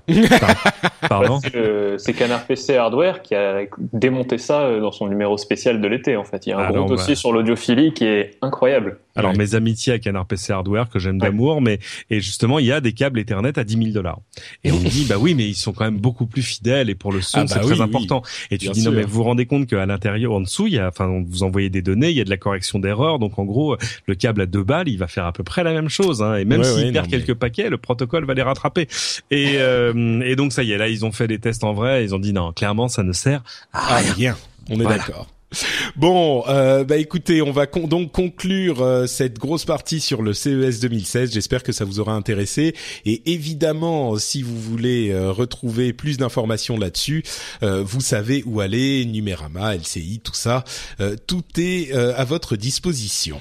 Euh, on va faire une toute petite pause avant de passer aux news et aux rumeurs pour euh, remercier encore une fois les contributeurs euh, du rendez-vous tech qui permettent à cette émission de vivre, qui permettent à cette émission de vous résumer toutes les deux semaines toute l'actu tech. Et je remercie en particulier les patriotes qui euh, contribuent financièrement, comme je le disais. Euh, il s'agit aujourd'hui pour cette petite pause de Christian, d'Alex Moget, de Wayne M, Bastien, David Devillers, S-Pop, Stéphane, John Biffle, Jérôme M et Julien Desray. Merci à vous tous de contribuer à l'émission. Euh, vous le savez, j'ai changé la récompense du niveau 3 euh, dollars et vous pouvez désormais avoir accès au Slack, à la communauté de chat de, euh, de des patriotes. Donc si normalement tous ceux qui ont contribué au niveau 3 dollars ou plus ont reçu leur, leur invitation au Slack, si vous n'avez pas reçu, allez voir dans vos dans vos répertoires de spam et ils y seront sans doute. L'invitation y sera sans doute. Sinon, contactez-moi et puis euh, évidemment, je vous renverrai ça. Il n'y a pas de souci. On est déjà depuis juste avant Noël en train de discuter là-dedans. C'est très Euh, on est une bonne petite quantité à parler de tech, de de jeux vidéo, de plein de choses, de spoilers Star Wars dans la chaîne spécifique spoiler Star Wars, bien sûr. Euh, donc on s'amuse bien. C'est vraiment la vie communautaire que j'espérais pour tout ça. Donc je suis très content de la manière. C'est bien mieux que ces messages préenregistrés qui étaient la récompense, la contrepartie précédente à 3 dollars. Euh, je pense que celle-ci est bien plus efficace. Donc euh, voilà, je suis très content. Euh, si vous n'avez pas encore activé votre invitation, venez y jeter un coup d'œil. Et évidemment, que ce soit pour ça ou juste pour un ou deux dollars, hein, bien sûr, il n'y a pas de petite contribution. C'est patreon.com slash rdvtech. Vous connaissez l'adresse, vous connaissez le principe. Je vous remercie mille fois de votre contribution. Et on continue avec les news et rumeurs, avec, euh, allez, on va dire euh, deux trois rumeurs qui ont déchaîné les passions. Euh, on va commencer avec les la rumeur selon laquelle Twitter serait en train de prendre en considération l'idée de supprimer la limite à de 140 caractères sur les tweets et euh, évidemment, tout le monde a commencé à dire ah mais non, ça serait dramatique si jamais il y a plus les 140 caractères, ça va faire comme Facebook. Je ne veux pas avoir Facebook en double. On va plus avoir le temps de lire les trucs euh, rapidement. Ça, ça servirait à rien. Ça dénaturerait Twitter. Cédric, qu'en penses-tu? Bah, je pense que Twitter a envie de changer de produit. Euh, mais euh, alors c'est vrai que la limitation des 140 caractères, qui est un truc hérité du SMS, bon, mais en même temps c'est voilà, la concision a quand même des mérites. Euh, bah, ça a créé un certain type de communication au final, cette ah, contrainte. Ouais, c'est ça. C'est-à-dire que si tout à coup Twitter devient euh, overblog, euh, bah c'est pas pareil. Euh, mais euh, je sais pas. C'est intéressant parce que c'est vrai que c'est aussi frustrant parfois de dire non mais attends pourquoi je peux pas poster une vidéo et une photo? Mm. Enfin tu vois, il y a, y a plein de choses qui sont. Mais mais on comprenait l'intérêt de la limitation parce que ça en faisait quelque chose de très lisible, de quelque chose qui passait par toutes les plateformes. c'est ça aussi hein, le, le, le, souci. C'est sûr, c'est sûr. Bon, mais, je pense qu'ils arrivent aussi aux, aux, limites de leur modèle. Euh, les choses vont pas très très bien chez eux, euh, l'action euh, pas. Mais je sais pas si c'est lié à ça, moi. Je vais. Non, je attends, je vais. Je vais... Ils, ont besoin de retrouver une seconde, un second souffle en termes euh, de de, hmm. de recrutement d'utilisateurs, de pub, de tout ça, de business. Donc donc voilà, ils s'aperçoivent que les micro mesures, tu vois, dire alors attends, c'est plus un machin, c'est un like. Oui, d'accord, tu es gentil, c'était déjà un like en fait hein, dans la vraie dans la vraie vie réelle. que tout ça ne suffit plus et que donc voilà, faut faire des choses qui vont là pour le coup se voir. Julien, toi, ça te, ça te dérangerait que ça passe à 10 000 caractères la limite? Franchement, non. J'ai un peu réfléchi et je me suis dit que c'était pas, c'est pas si grave au fond. Et je suis assez d'accord avec euh, avec Cédric sur le côté économique. En fait, on l'a traité comme ça sur Numérama euh, assez rapidement. Euh, en fait, c'est vrai que Twitter a des, a des soucis en fait pour. ils n'ont jamais trouvé de business model au fond. C'est un c'est un truc qui leur a manqué dès le début. la publicité, ça marchouille, mais c'est pas trop ça. la vente en direct de produits, c'est pas trop ça. donc, je pense qu'ils se disent que il y a moyen avec en augmentant la limite de faire bah, des choses qui sont plus rémunératrices. Alors c'est peut-être le, euh, nous on avait titré, je crois, notre notre papier, euh, c'est le, le, moyen qu'ils ont trouvé pour euh, pour continuer à vivre. Peut-être que peut-être que c'est effectivement le cas. En termes d'utilisation, personnellement, ça me dérangera absolument pas. Je pense que comme l'a dit Jacques Dorsey, c'est que les les les gens vont continuer à faire des tweets assez courts et c'est une possibilité en plus. Je suis pas sûr que ça dénature le réseau personnellement. Ouais, moi je trouve qu'ils ont toujours été très intelligents avec la manière dont ils ont implémenté ces nouvelles possibilités. Euh, ça a été le cas pour les photos. Euh, le fait d'avoir des photos en ligne, enfin dans le tweet, n'a pas transformé Twitter en Instagram. Euh, je pense pas que tout, enfin le fait d'avoir des vidéos n'a pas transformé euh, le truc en YouTube. je pense pas que tout à coup le fait d'avoir plus de, de, de caractères va transformer Twitter en Facebook. et même au contraire, pour moi, peut-être qu'il y a des considérations financières là-dedans, mais plus que tout ça, c'est surtout qu'ils réagissent à la manière dont les utilisateurs utilisent leurs services. On voit les tweetstorms des séries de 2, 3, 4, 5, 6, 10 euh, tweets à la suite numérotés, mais tout le temps. Euh, c'est mmh. ridicule. On est en train de détourner le euh, l'utilisation de Twitter pour euh, faire des trucs un tout pour en faire un petit peu plus dessus. Comme c'est c'est exactement comme les retweets et ce genre de d'outils qui ont été développés par la communauté et qui ont euh, été euh, formalisé, formaté par mhm. Twitter eux-mêmes. Euh, pareil, combien de fois vous avez vu des articles ou des extraits d'articles euh, pris en photo, en image et postés sur Twitter pour écrire un truc qui était un petit peu plus long? Bah c'est ridicule d'avoir à faire ça. Ça veut pas dire que alors peut-être qu'ils mettront des limites, genre on peut enfin en faire un toutes les six heures ou je sais pas un truc comme ça. je, pense, que Twitter a effectivement ça va pas se transformer ils ont les médias en tête, comme Facebook les a, comme euh, comme Google les a, comme Apple les a avec Apple News. Je pense qu'ils pensent aussi à, à, ces créateurs de contenu parce que ce dont ils se sont rendus compte, c'est que euh, finalement Twitter n'apportait pas de valeur ajoutée. La seule valeur ajoutée qui, la seule création de contenu qu'on a sur Twitter, c'est du commentaire.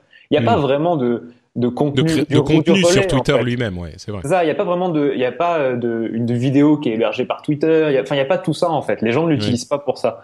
Donc là, peut-être qu'ils se disent, ah oui, peut-être qu'on a un moyen euh, de, de faire en sorte qu'on ait du contenu à nous et pas seulement un relais mm. de contenu des autres. Peut ouais, peut-être. Dans une certaine mesure, il y a Tweetlonger qui fait déjà ça. Euh, effectivement, il y a parfois, t'as pas besoin de faire un article de blog, t'as juste envie de mettre un commentaire un peu plus long que 140 caractères. Et moi, je trouve que c'est cohérent. Mais bon, on verra, euh, on, verra comment ça se passera. Moi, je trouve que c'est, ça va pas non plus transformer trop Twitter, pas plus que c'est déjà le cas. Euh, toujours sur Twitter, il y a eu une affaire euh, qui a fait un petit peu de bruit en France, en l'occurrence, euh, à propos, et on en a parlé sur le Slack d'ailleurs, pas mal, de cette histoire d'une d'une association, d'une société, je sais plus, qui avait utilisé le les les tweets promotion promu, euh, mis en avant de Twitter pour euh, mettre des propos très clairement euh, homophobes, pour les mettre devant les yeux des gens qui suivaient des comptes qui avaient un rapport avec bah, la, culture homosexuelle ou gay. On pense à des magazines gays qui ont des comptes Twitter et bien sûr euh, Twitter permet pour faire bah tu parlais de la pub Julien pour faire de la pub de euh, cibler les gens qui suivent certains comptes pour leur présenter les tweets promus. Donc là en l'occurrence, ils ont utilisé cette organisation euh, ce système pour mettre de la propagande homophobe en face des yeux des gens qui suivaient les les les comptes des tweets enfin les les comptes des c'est compliqué Bref, vous avez compris. voilà, des associations, des, des magazines, etc. Ce qui est d'ailleurs, ce qui est d'ailleurs un très très très mauvais ciblage hein, dans l'ensemble. Bah, euh, oui, entre parenthèses, oui, c'est un petit peu bizarre. Mais euh, ça, ça a provoqué un tollé parce que on vous, la, plusieurs personnes disaient, il faut que euh, Twitter agisse immédiatement et supprime ces, euh, ce type de contenu. Et Twitter a répondu, écoutez, messieurs dames, nous sommes désolés, nous nous agissons sur décision de la justice et donc nous devons avoir une décision de justice qui nous demande de retirer ce contenu. Alors il y a eu tout un tout un débat qui s'en est suivi. On a demandé est-ce que ça les règles doivent être différentes pour euh, les outils commerciaux qu'ils utilisent et pour le contenu euh, qui est mis en qui est qui est qui est dit sur Twitter des tweets normaux.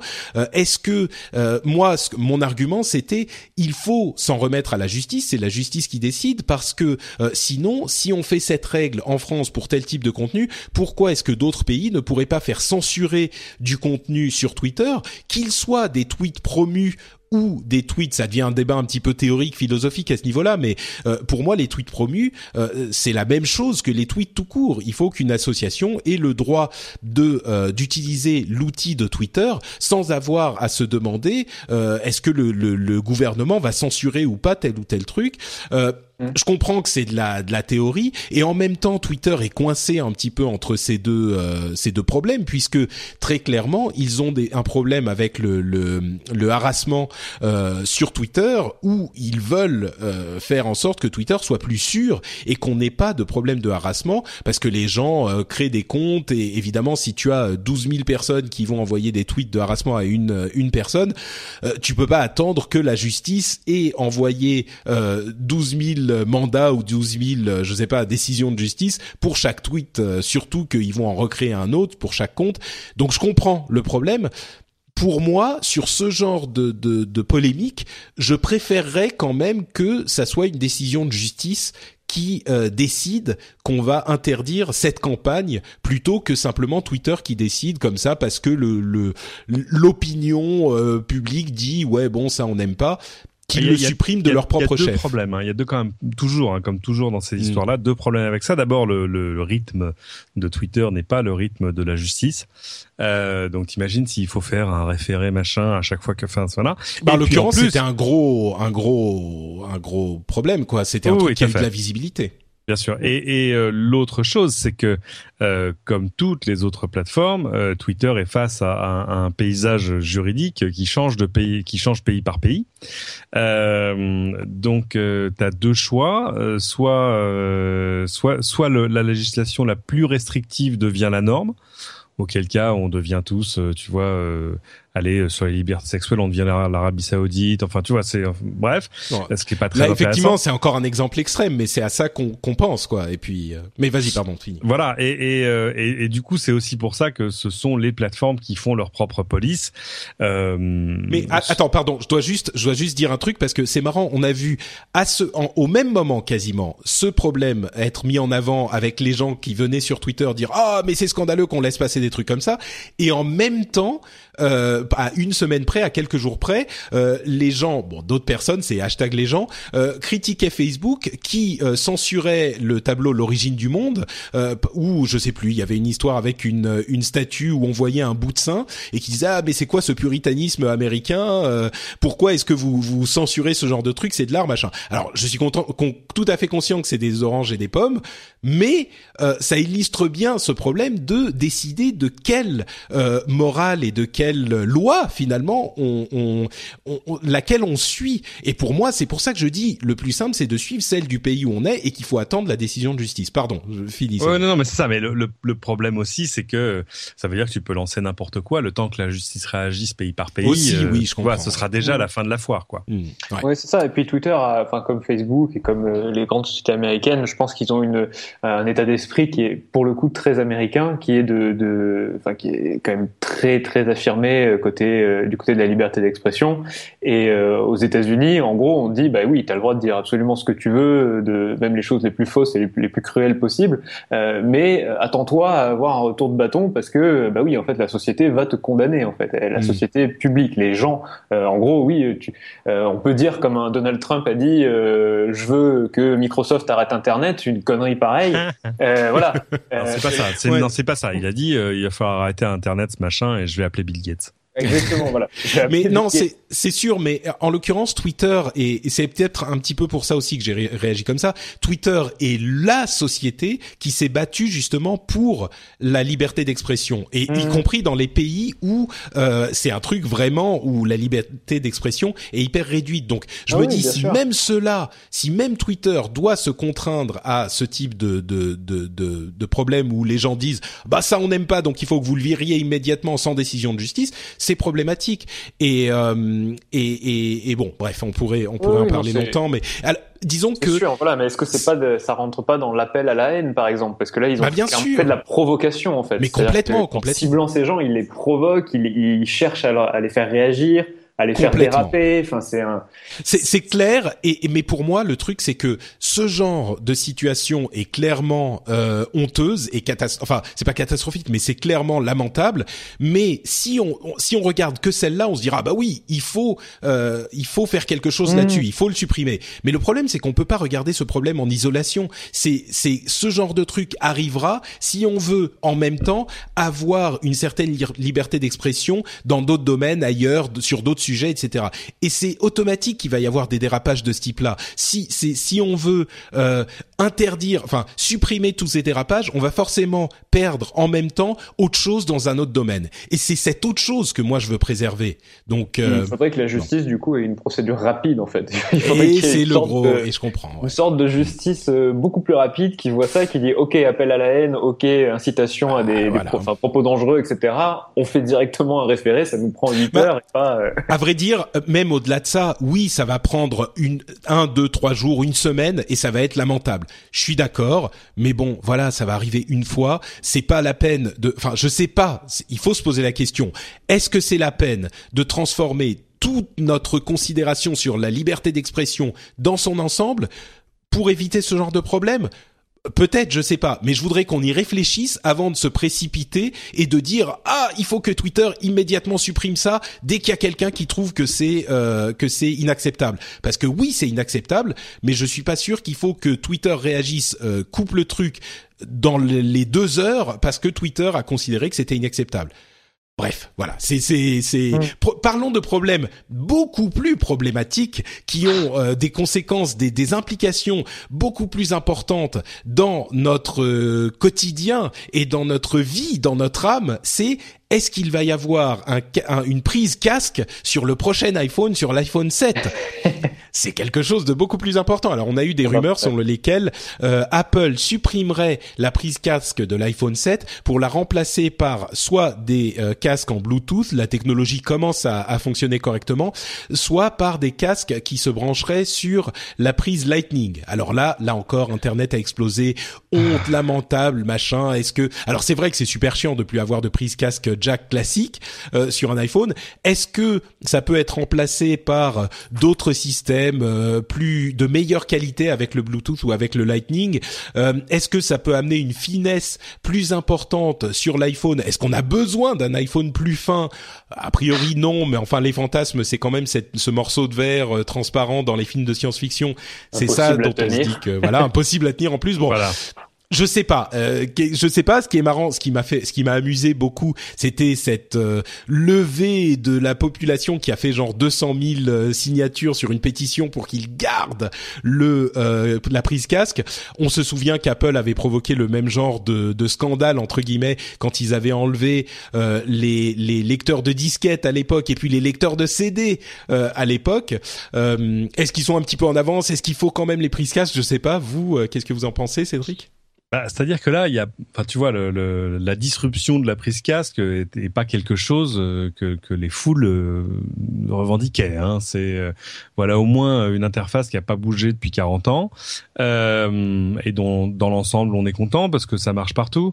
Euh, donc ouais, j'avoue que je suis, j'ai pas une. Pourtant là, c'est drôle parce que devant moi, il se trouve que j'ai deux casques Bluetooth. Euh, J'aimerais très bien avec ça, mais mais mais non quoi, non par pitié, non, quoi. Tout ça pour faire quoi? Parce que dans, dans, dans, les mêmes rumeurs te disent du coup ils mettraient une plus grosse batterie. Donc en fait c'est pas forcément pour faire un téléphone plus fin, c'est pour gagner de l'autonomie. Je suis pas sûr que la prise casque te donne euh, genre les, les 2 mm de batterie en plus. Euh. Ah, tu sais. Et puis c'est c'est problématique parce qu'autant tes, tes cartes électroniques tu peux leur donner la forme que tu veux, les batteries t'as quand même des contraintes physiques. Mm. Enfin, euh, donc je sais pas. Est-ce que c'est aussi juste euh, une question pour pour tester le, tu vois, pour tester le marché en disant est-ce qu'ils sont prêts à ça? Bah non fuite contrôlée. Euh, ouais, ouais. je sais pas, mais même si euh, je, je crois jamais beaucoup aux fuites contrôlées d'Apple, euh, c'est pas le, c'est pas leur ADN. Euh, donc euh, voilà, sur le papier évidemment, je suis un peu comme les deux, 200 000 autres. J'ai envie de dire, non, déconnez pas avec ça, ça marche très bien. Enfin, c'est que moi, je suis très content par exemple du casque que j'emmène partout, qui sont les, les petites oreillettes de les QC20 de Bose, tout ça, ça marche avec tout. tout ce que je vois, c'est que tout à coup, si je pars en voyage et que j'ai un iPhone 7 euh, sans prise casque, bah faudra que j'ai deux casques. Euh, c'est un peu con. Euh, un pour mon Mac et un pour mon pour mon smartphone. Ça n'a pas de sens. Soyons clairs. Alors oui, oui, je sais, un casque Bluetooth. Il peut y avoir un adaptateur Lightning Jack. Tu vois, c'est. Pour l'instant, les casques qui sont sortis en Lightning, il y a un Sony qui est sorti. Alors ça marche très non, bien. Non, ce que je veux dire, c'est que le casque lui-même est pas terrible. Non, ce que je veux dire, c'est que le, le, il peut y avoir un adaptateur Lightning vers Jack pour que tu puisses brancher Ah quand même oui. sur ton iPhone ton Ça casque Jack, tu vois. Ouais, c'est ça, pas beau, comme, c'est sûr. comme le MacBook 12 pouces, ça. C'est, euh, c'est, tu sais, qui n'a qu'une prise USB-C. Et Alors peut-être euh, de la qualité de son meilleure avec un format iTunes HD euh, pour les les tu vois Ouais, le, mais moi le j'écoute lossless. Spotify donc en- dans l'ensemble Ah. je m'en tamponne assez sérieusement et euh, et, et c'est c'est vraiment exactement le même problème que sur le MacBook euh, avec juste son USB-C. Moi j'attendais un MacBook 12 pouces depuis très longtemps et ben non cette machine n'est pas faite pour moi parce que j'ai besoin d'un tout petit peu plus de connectique que ça et euh, et alors évidemment on dit bah oui mais regarde il y a des boîtiers d'adaptateurs où tu peux en même temps l'alimenter et brancher les trucs USB dessus. Oui, ce qu'on est en train de dire c'est que tout à coup la connectique n'est plus le problème d'Apple, c'est le tien. Euh, ben, j'aimerais bien que ça reste un petit peu le problème d'Apple. D'accord. Donc, Très euh, bien, donc très voilà, bien. je, je comprends qu'il y aura une chose après le jack. Euh, est-ce qu'on en est là? Est-ce que est-ce qu'il y a une nécessité de design à faire ça maintenant? Bah, on verra quand on verra l'iPhone 7. Mais c'est que il faudrait qu'il y ait encore un bon... rumeur. Hein, mais... Ouais, bien sûr. Mais et puis il faudrait qu'il y ait, qu'il y ait un une bonne raison. design. Exactement. Ouais, Il va ça. falloir. Moi, Et je, le je truc- je suis prêt à tout comprendre. Ça, c'est même comme le parce que j'ai compris le passage de la SIM à la micro SIM à la nano SIM. Euh, C'était, ça pouvait être vaguement casse-pied parfois, surtout quand ton métier c'est d'essayer plein de téléphones. Mais, mais ok, je comprends. Euh, je comprendrais même le passage à pas de SIM du tout. Euh, Ça, je, je, veux, je veux bien l'entendre. Ouais, D'ailleurs, Mais- Microsoft euh, serait visiblement en train de réfléchir à l'utilisation d'une, euh, au fait d'avoir un réseau eux-mêmes euh, pour connecter tous leurs appareils. Ils auraient un réseau Microsoft avec une SIM data Microsoft. On a vu ça. Eh ben, rumeur. très bien. Ça, ça Ouais. me pose aucun souci. Maintenant, de fait, t'as bien raison. euh, pour qu'Apple me dise, désolé, on peut vraiment plus mettre de prise casque parce que je veux entendre ce qu'il y a après Ouais. parce que. Il faut Parce un que très il bon falloir- parce que. Ouais. Il faut un super bon parce que, pas juste. Écoutez, regardez, c'est à peu près le même. Il est un tout petit peu plus fin et il a plus Mm. de batterie. On est d'accord. Et Voilà. moi, en fait, ce à quoi j'ai réagi, c'est que effectivement, on sait ce qu'on perd, on sait pas ce qu'on gagne. Et c'est juste, euh, on a juste une rumeur. On va, il faut attendre de voir. Ça se trouve, ils vont nous, nous- le, le après le parce que, il va être intéressant.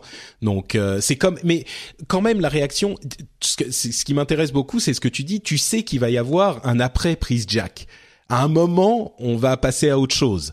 Euh, c'est, c'est, et- mais pourtant, les gens, la réaction initiale, c'est toujours ah mais non, mais on avait eu la même avec les disquettes, les CD, etc. Mais bon, euh, Alors, à ce moment-là, les, ouais, les changements de prise sur les périphériques Apple aussi. ouais. hein. Oui, alors ça- que c'est une fois là, tous là les aussi, 10 ans. il fallait comprendre. C'est ça, c'est une fois tous les 10 ans. Bon, soit. Euh, alors, s'ils font ça, honnêtement, moi, j'ai pas beaucoup de conseils à leur donner. Euh, qu'ils en profitent directement pour pas, pour tout passer à l'USB-C, parce qu'au moins, c'est une vraie interface standard. Euh, non, mais c'est ça. Mais c'est vrai. Oui, oui, non, mais je Euh, suis d'accord. Moi, l'USB-C, je suis. Bah, l'USB-C apporte finalement euh, tout ce qu'apportait la prise euh, Lightning de de- d'Apple. Donc, euh, mais bon, évidemment, ils peuvent pas changer. euh, Ça fait deux ans, ils vont avoir une révolution s'ils changent euh, maintenant. Donc, Ah, euh, pourtant, ça ferait sens. Parce que Ah bah tout oui, tout à bon. coup, je pourrais n'avoir qu'un casque pour mon Mhm. futur MacBook, parce que Ouais, là, bon. un peu vieux, et, euh, et pour mon iPhone, et pour l'iPad qui viendra après, et tout ça. Là, là, ok, je, je, je, là, je suis prêt à l'entendre. Ouais. Euh, on écoutera ce qu'il y a après le parce que euh, dans la prochaine conférence Apple si cette histoire est confirmée. Euh, bon, concluons avec quelques news rapides euh, sur euh, le, le Reddit du rendez-vous tech. Euh, le patriote Mika, notre Mika, nous dit que Flash n'a pas été le logiciel le plus vulnérable de 2015 euh, et notamment les plus pointés du doigt sont par exemple au hasard des sociétés comme Apple ou comme Microsoft ou voilà, c'est pas Flash qui fait que. Mais bon, je trouve que c'est un petit peu difficile. enfin, c'est un, un petit peu artificiel de dire ça parce que quand on prend Flash, on prend un produit d'un côté et quand on Bah prend oui. Microsoft ou Apple, on prend l'ensemble de leurs produits. Donc oui, Évidemment. bon, ok, ok, d'accord. tu regardes le nombre de produits soft de Microsoft et ça, ça C'est ça. tournis quand même dans l'ensemble. Et puis les, les vulnérabilités Apple, effectivement, il y en a qui sont très graves, mais les mises à jour sont tellement systématiques que c'est aussi difficile à considérer euh, de, de, à les mettre au même euh, euh, dans le même sac. Mais bon, je comprends effectivement, c'est intéressant de voir que c'est pas Flash qui avait le plus de vulnérabilités. Euh, des vignerons nous dit que Internet Explorer 8, 9 et 10 euh, sont ne sont plus supportés par Microsoft. Donc, euh, si vous n'êtes pas passé à quelque chose de plus récent, bah, il serait peut-être temps de le considérer. Euh, il nous Ça, dit aussi. Oui, message aux administrateurs. Oui, euh, ça y est, c'est le moment est venu.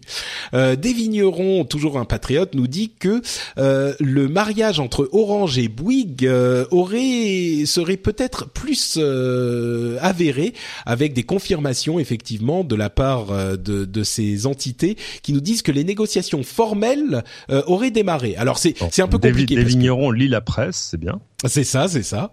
Euh, mais bon, c'est un petit peu, euh, c'est un petit peu euh, euh compliqué à, à, à, comprendre parce que il faudrait aussi que le que Bouygues euh, vende son réseau d'antennes peut-être à Free, enfin sans doute à Free, parce que euh, ils peuvent pas, ça ferait un trop gros réseau s'ils avaient, on en avait parlé à l'époque, mais bon voilà, ça serait un petit peu compliqué. Orange rachèterait peut-être Groupama pour faire sa banque en ligne. Ok, pourquoi pas. Alors attends, attends, c'est intéressant. Euh, Orange, ils avaient déjà euh, des, des inventé des simili solutions de paiement avec son mobile, etc. Mhm. Et on, on voit qu'on est là aussi euh, à la veille de, de grandes grandes manœuvres dans la banque, qui est, qui est, le prochain truc. Enfin, tu vois, si tu demandes aux gens qu'est-ce que vous aimez pas dans la vie, ils disent euh, les huissiers, la maladie et ma banque. et moi, j'ai découvert un truc cette semaine, enfin là, de, de les dix derniers jours, une nouvelle banque en ligne qui s'appelle Number 26 euh, il se trouve qu'ils sont allemands, mais on s'en fout. Maintenant, le paysage bancaire européen, il est normalisé. On se fait des virements avec des IBAN, etc. Et euh, ils ont une app sur Android, sur, sur iOS. Ils ont un site web magnifiquement fait, et c'est une banque gratuite mais alors entièrement gratuite. Et tu grattes, tu dis attendez, attendez, à un moment je vais payer. Non, c'est gratuit. Et ça, bah c'est gratuit aussi. Et ça, bah non. Ils se payent sur les sur les les investissements, enfin sur les pas les dividendes, les les intérêts de l'argent que tu as placé quoi, qui eux ils vont placer. Euh, alors eux, ils expliquent que non, ça c'est parce que je, je le compare avec le, le, compte nickel, qui est le truc qu'on a de plus approchant en France, mais qui lui coûte 20, 20 euros par an. Euh, en gros, c'est une banque simple que tu gères surtout euh, en ligne et sur une appli, euh, mais avec une vraie carte de crédit. Mmh. Et, euh, et, honnêtement, moi, je, je, je, suis ahuri. Je pense que je vais montrer ça à mon banquier normal français et il, il va s'évanouir. C'est-à-dire que j'ai ouvert un compte en banque sur une appli sans jamais me déplacer dans une agence, évidemment, parce que je vais pas aller à Stuttgart. Et euh, enfin, ils sont à Berlin. Et hum, alors tu dis oui, mais comment est-ce qu'on sait que c'est vous? Eh ben, c'est simple. J'ai euh, un matin à 8 heures euh, cliqué sur une icône et ça a démarré une, une visioconf avec un mec à Berlin qui m'a dit je peux voir votre passeport? Oui, merci. Vous voilà, il a pris des captures. Est-ce que vous pouvez le mettre de côté que je vois les hologrammes? Oui, absolument. Voilà, c'est très bien. Euh, pour vérifier mon adresse, bah, c'est simple. Il m'a envoyé une Mastercard euh, qui marche sans fil, qui est jolie d'ailleurs, toute transparente, etc. Et après, ça vous tout est géré dans une app qui fait en plus les trucs très intelligemment un peu à la banquine, genre je sépare tout de suite tes dépenses en disant tu as dépensé tant en resto, tant en transport, tant tout ça. Et, euh, et j'ai mon, mon cerveau a pas encore cliqué sur le fait que oui, c'est vraiment gratuit. Alors évidemment, la seule chose que ça ne sait pas faire, comme le compte nickel d'ailleurs, c'est que c'est impossible de déposer un chèque et, y a, et tu peux pas faire de chèque non plus. Mais enfin, là, je suis je suis d'accord sur le fait qu'il est peut-être temps de passer à autre chose que le chèque. C'est pas la prise jack. euh, c'est sûr que euh, moi, je vous avoue que quand je quand il y a des étrangers qui viennent en France et qui voient qu'on utilise encore des chèques, euh, les yeux leur tombent des, de la tête quoi. C'est vraiment. ça, euh, mais... ça, dépend. Tout le monde utilise un petit peu de chèques encore. Moi, tu vois, c'est euh, je dois faire quatre chèques par an quoi. Ouais. Oui, oui, non, mais bien sûr. Mais je veux dire, enfin, je sais pas, moi, dans les pays du Nord, par exemple, tout se passe par virement. C'est. Oui, c'est ça. C'est il y, a, des systèmes hyper malins quand tu veux payer une facture, euh, tu as un numéro de référence, tu mets ce numéro de, de référence dans le, la, la ligne de, du sujet du virement que tu fais à la société en question. Donc eux ils savent que tu as payé ta facture et c'est terminé. Tu as, juste payé ton truc et t'as pas besoin de t'emmerder. Enfin bref. Évidemment et là tout, tout se passe par virement. J'ai même découvert un truc, c'est que sur Number 36 tu peux envoyer de l'argent aux gens que tu connais s'ils ont un compte dans la même banque. Euh, mais instantanément pas, mais instantanément à la PayPal. Mm. Euh, et d'ailleurs avec un truc qui un, le premier truc un petit peu surprenant, c'est que tu dis bon alors euh, à qui je peux envoyer de l'argent? Il regarde ton répertoire et il dit qui a un compte. Ah bon d'accord. Euh, c'est comme Snapchat. Tu, tu sais immédiatement qui a un compte. Et Cédric, quel, est le, quel est l'apport mensuel minimal du coup? Parce que zéro. Zéro. Zéro. Et en Allemagne, mais ça, ils le feront en France. C'est limité. Tu peux pas, ça marche pas dans le monde entier. Enfin, je veux dire, tu peux pas ouvrir un compte dans tous les pays, mais ça marche en Italie, en France, etc., etc. Euh, et avec des trucs que j'avais jamais vus. Tu vois le genre de truc où il faut reprendre un, un rendez-vous avec ton conseiller normalement. C'est-à-dire, par exemple, tu peux changer juste avec une réglette dans l'appli euh, les limites de ce que tu peux envoyer par virement, les limites de dépenses sur ta carte.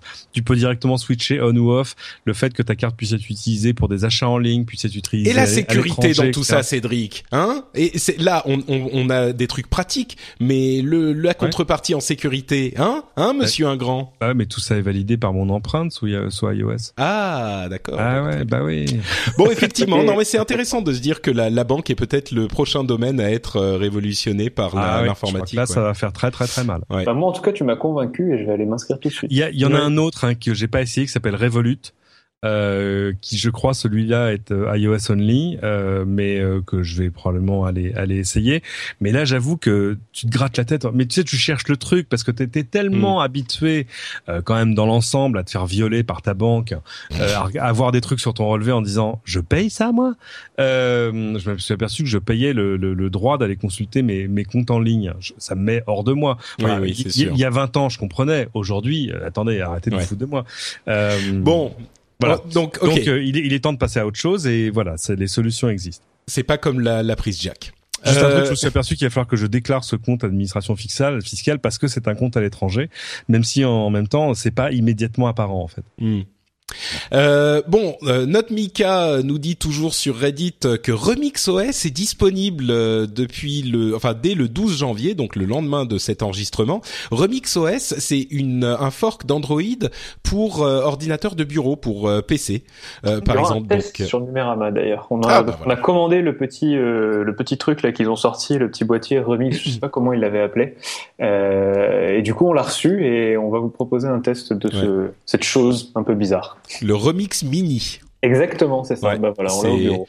Et c'est intéressant parce qu'on a beaucoup parlé d'alternatives à Windows et de ce qu'il était possible de faire pour mettre un peu de concurrence. Et ben mine de rien, euh, bah ça revient un petit peu à Linux parce que finalement euh, Android est basé sur Linux et là Remix OS est un fork d'Android, donc c'est encore une version de Linux. Mais bon, évidemment c'est très différent. Je sais pas si c'est encore vraiment Linux euh, Android, mais bref, euh, Android peut pourrait être une alternative intéressante à Windows. Pourquoi pas? Pourquoi pas?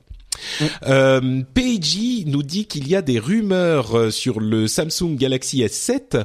Euh, il y aurait notamment le retour du, du, du lecteur de carte micro SD, euh, un écran AMOLED qui serait toujours allumé, donc qui pourrait avoir certains pixels allumés pour vous donner des infos, une plus grosse batterie, un, euh, une, un appareil photo euh, de 1 de 12 mégapixels avec une ouverture de 1,7, ce qui serait ça, pas mal top, du ça. tout. Ça c'est et il paraît aussi qu'il y aurait une prise jack. Mais ça, c'est pas confirmé. Et enfin, euh, bon, on, on, je voulais parler de la l'acquisition de la MLG, de la Major League Gaming par Activision, euh, qui signale encore une évolution dans le domaine de l'e-sport. Mais euh, ça, on en parlera dans le rendez-vous jeu. Donc, si ça vous intéresse, je vous propose d'écouter le rendez-vous jeu qui est enregistré et diffusé en alternance une semaine sur deux avec le rendez-vous tech. Donc, comme ça, ça vous fait une émission par semaine, hein, rendez-vous tech, rendez-vous jeu. Euh, mais donc, pour conclure, on va plutôt vous parler du nouveau challenge de Mark Zuckerberg qui nous dit que pour son année 2016, vous savez, il se donne un challenge par an, euh, il va essayer de se construire lui-même une intelligence artificielle de type euh, de, de, celle de Iron Man. Euh, vous savez, dans Iron Man, il y a Jarvis qui est une intelligence artificielle qui contrôle sa maison, qui euh, lui permet de connecter tous ces éléments de sa maison ensemble, et lui, il voudrait se la coder lui-même. Alors, moi, évidemment, j'ai tout de suite pensé au système Sarah de notre ami JP Ancos. Euh, mais mais donc il voudrait faire ça. Je trouve ça pas mal parce que il va mettre les mains dans le cambouis. C'est un président d'une immense société qui va essayer. Alors ça veut pas dire qu'il va faire des trucs impossibles. Hein, c'est pas du tout l'idée et pas du tout de euh, faire des trucs, de créer des trucs, d'imaginer, enfin d'inventer des trucs. Mais c'est surtout que lui, il va les faire lui-même. Peut-être que ça va l'influencer mmh. dans la manière dont il voit les choses pour sa société aussi. Mais il va essayer de rester proche de ce qu'il a fait à l'origine. Lui, c'était un codeur à l'origine, euh, et il va essayer de continuer à investiguer dans, dans ce domaine. Je trouve ça hyper. Euh, je sais pas pourquoi ça me rend heureux. Je me dis que même un président d'une immense société comme celle-là, dont qu'on peut beaucoup critiquer pour beaucoup de choses qu'ils font, il essaye de rester un petit peu proche de ce qu'il était à l'origine, un petit peu proche des geeks qui vont mettre les mains dans le cambouis, quoi. Il a toujours ouais. fait, je crois. Hein. Je crois que c'est un des traits de sa personnalité qu'on lui remarque assez souvent, c'est d'être euh, assez souvent proche de ses produits. Euh... Je crois pas qu'il se, qu'il se soit exclu à un moment. Non, non, c'est vrai. Il avait même codé lui-même une fonctionnalité de Facebook en, quelques jours, euh, qui finalement n'avait pas été, euh, n'avait pas eu de succès, mais c'était même pas tellement important, quoi. Je sais plus de laquelle il s'agissait, mais. Mais c'est moi, il y a, y a, plusieurs choses qui m'étonnent. Il fait ça tous les ans. Hein. C'est comme ça son challenge, oui. Ouais, c'est comme ça qu'il a appris le mandarin. Euh, c'est comme ça mm. qu'il s'est résolu à lire. Je sais plus, c'était un livre. C'était un livre par semaine, un truc voilà. comme ça. Manger que les animaux qu'il tuait.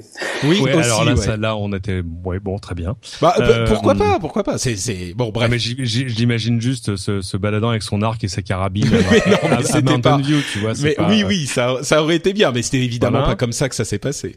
Mm, clairement. Euh, et euh, mais c'est c'est intéressant parce que je pense aussi qu'il a il a saisi que ça fait partie des. Euh, on n'en a pas parlé euh, pour autour de CIS, mais là aussi sur la domotique, c'est pas tant ce qui sort qui est intéressant parce qu'il y a plein de choses, des caméras, des machins, des capteurs. C'est que tout à coup il y a des il y a des mm, des plateformes qui permettent de les opérer ensemble.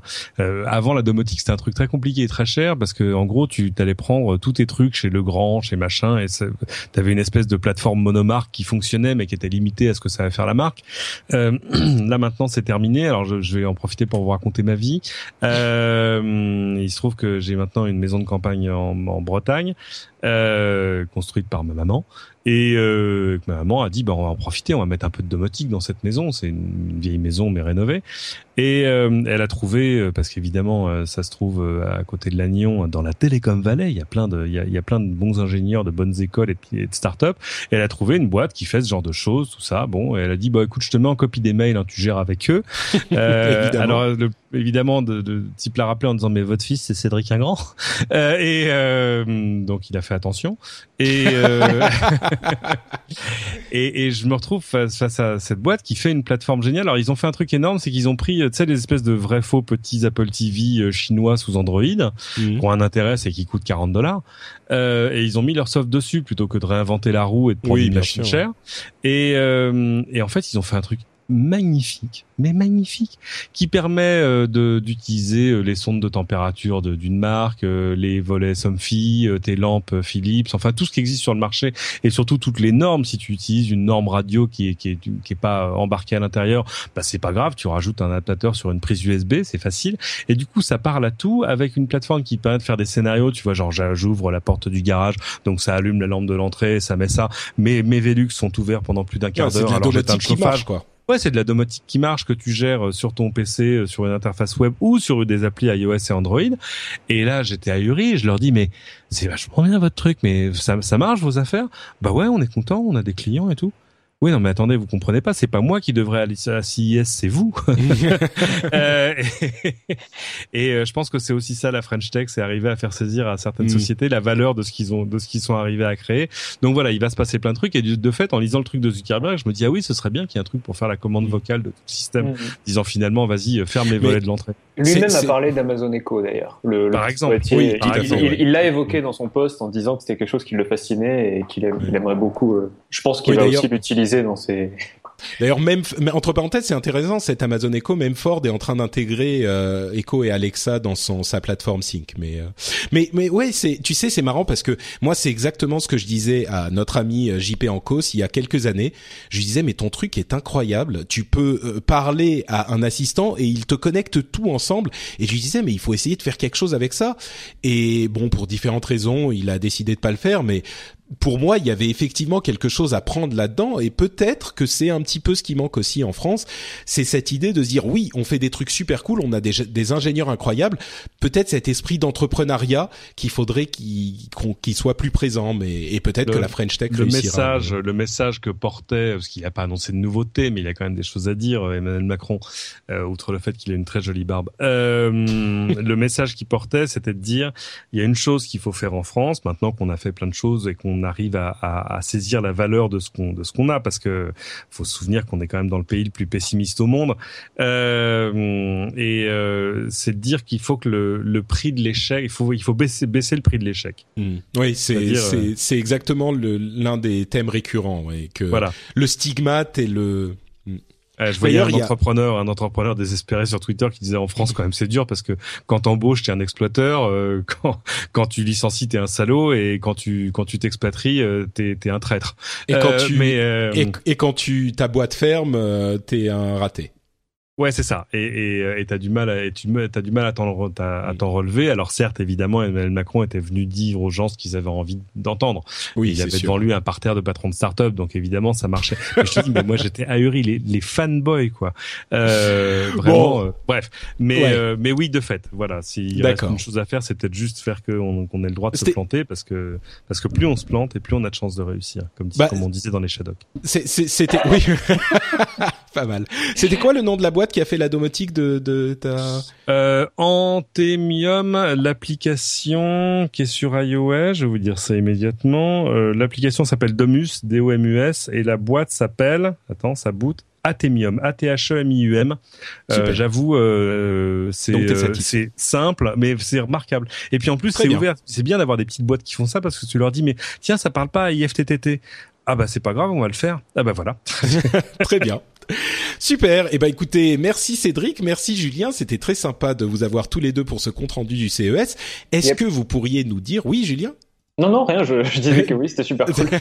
bah justement, est-ce que tu pourrais nous dire, euh, bah, j'imagine que c'est Numérama, mais où on peut euh, en avoir un petit peu plus euh, sur ces sujets et sur d'autres, et puis ton compte Twitter, bien sûr. Ouais, alors sur bah, sur Numérama, on a fait un tag qui regroupe tous les toutes nos news CES, donc c'est slash tag slash CES. Mais si vous avez envie de ne rien taper, c'est sur la home. On l'a mis en une, donc c'est la grosse bannière rouge.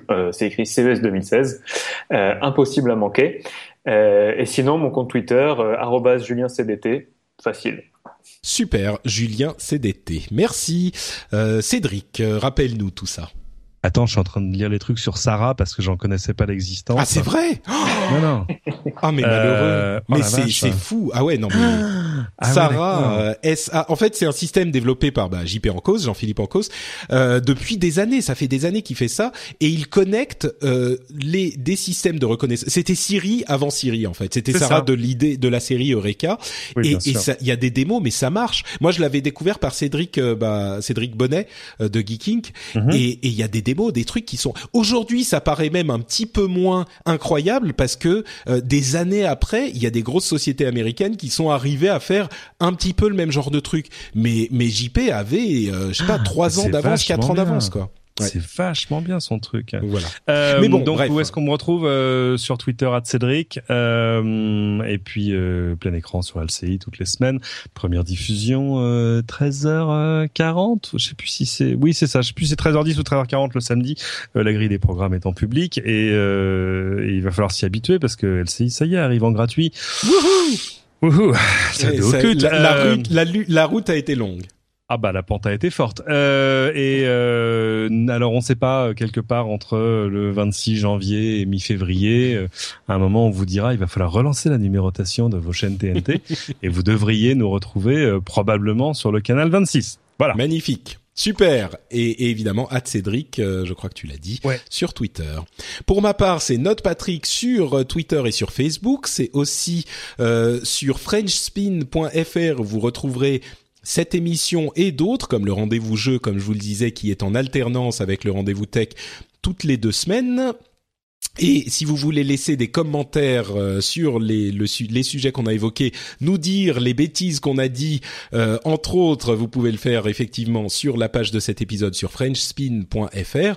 Et si vous voulez soutenir financièrement, financièrement l'émission, si vous estimez qu'elle vous apporte un petit quelque chose et que vous vous dites, bon allez, un petit dollar par épisode, ça le vaut bien, vous jetez une petite pièce ou un petit billet, c'est sur patreon.com slash rdvtech.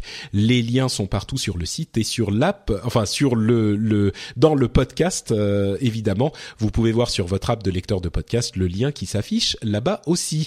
On vous remercie dans tous les cas d'avoir été avec nous pour cet épisode. On vous fait plein de bises et on vous donne rendez-vous dans deux semaines pour un nouvel épisode. Ciao à tous!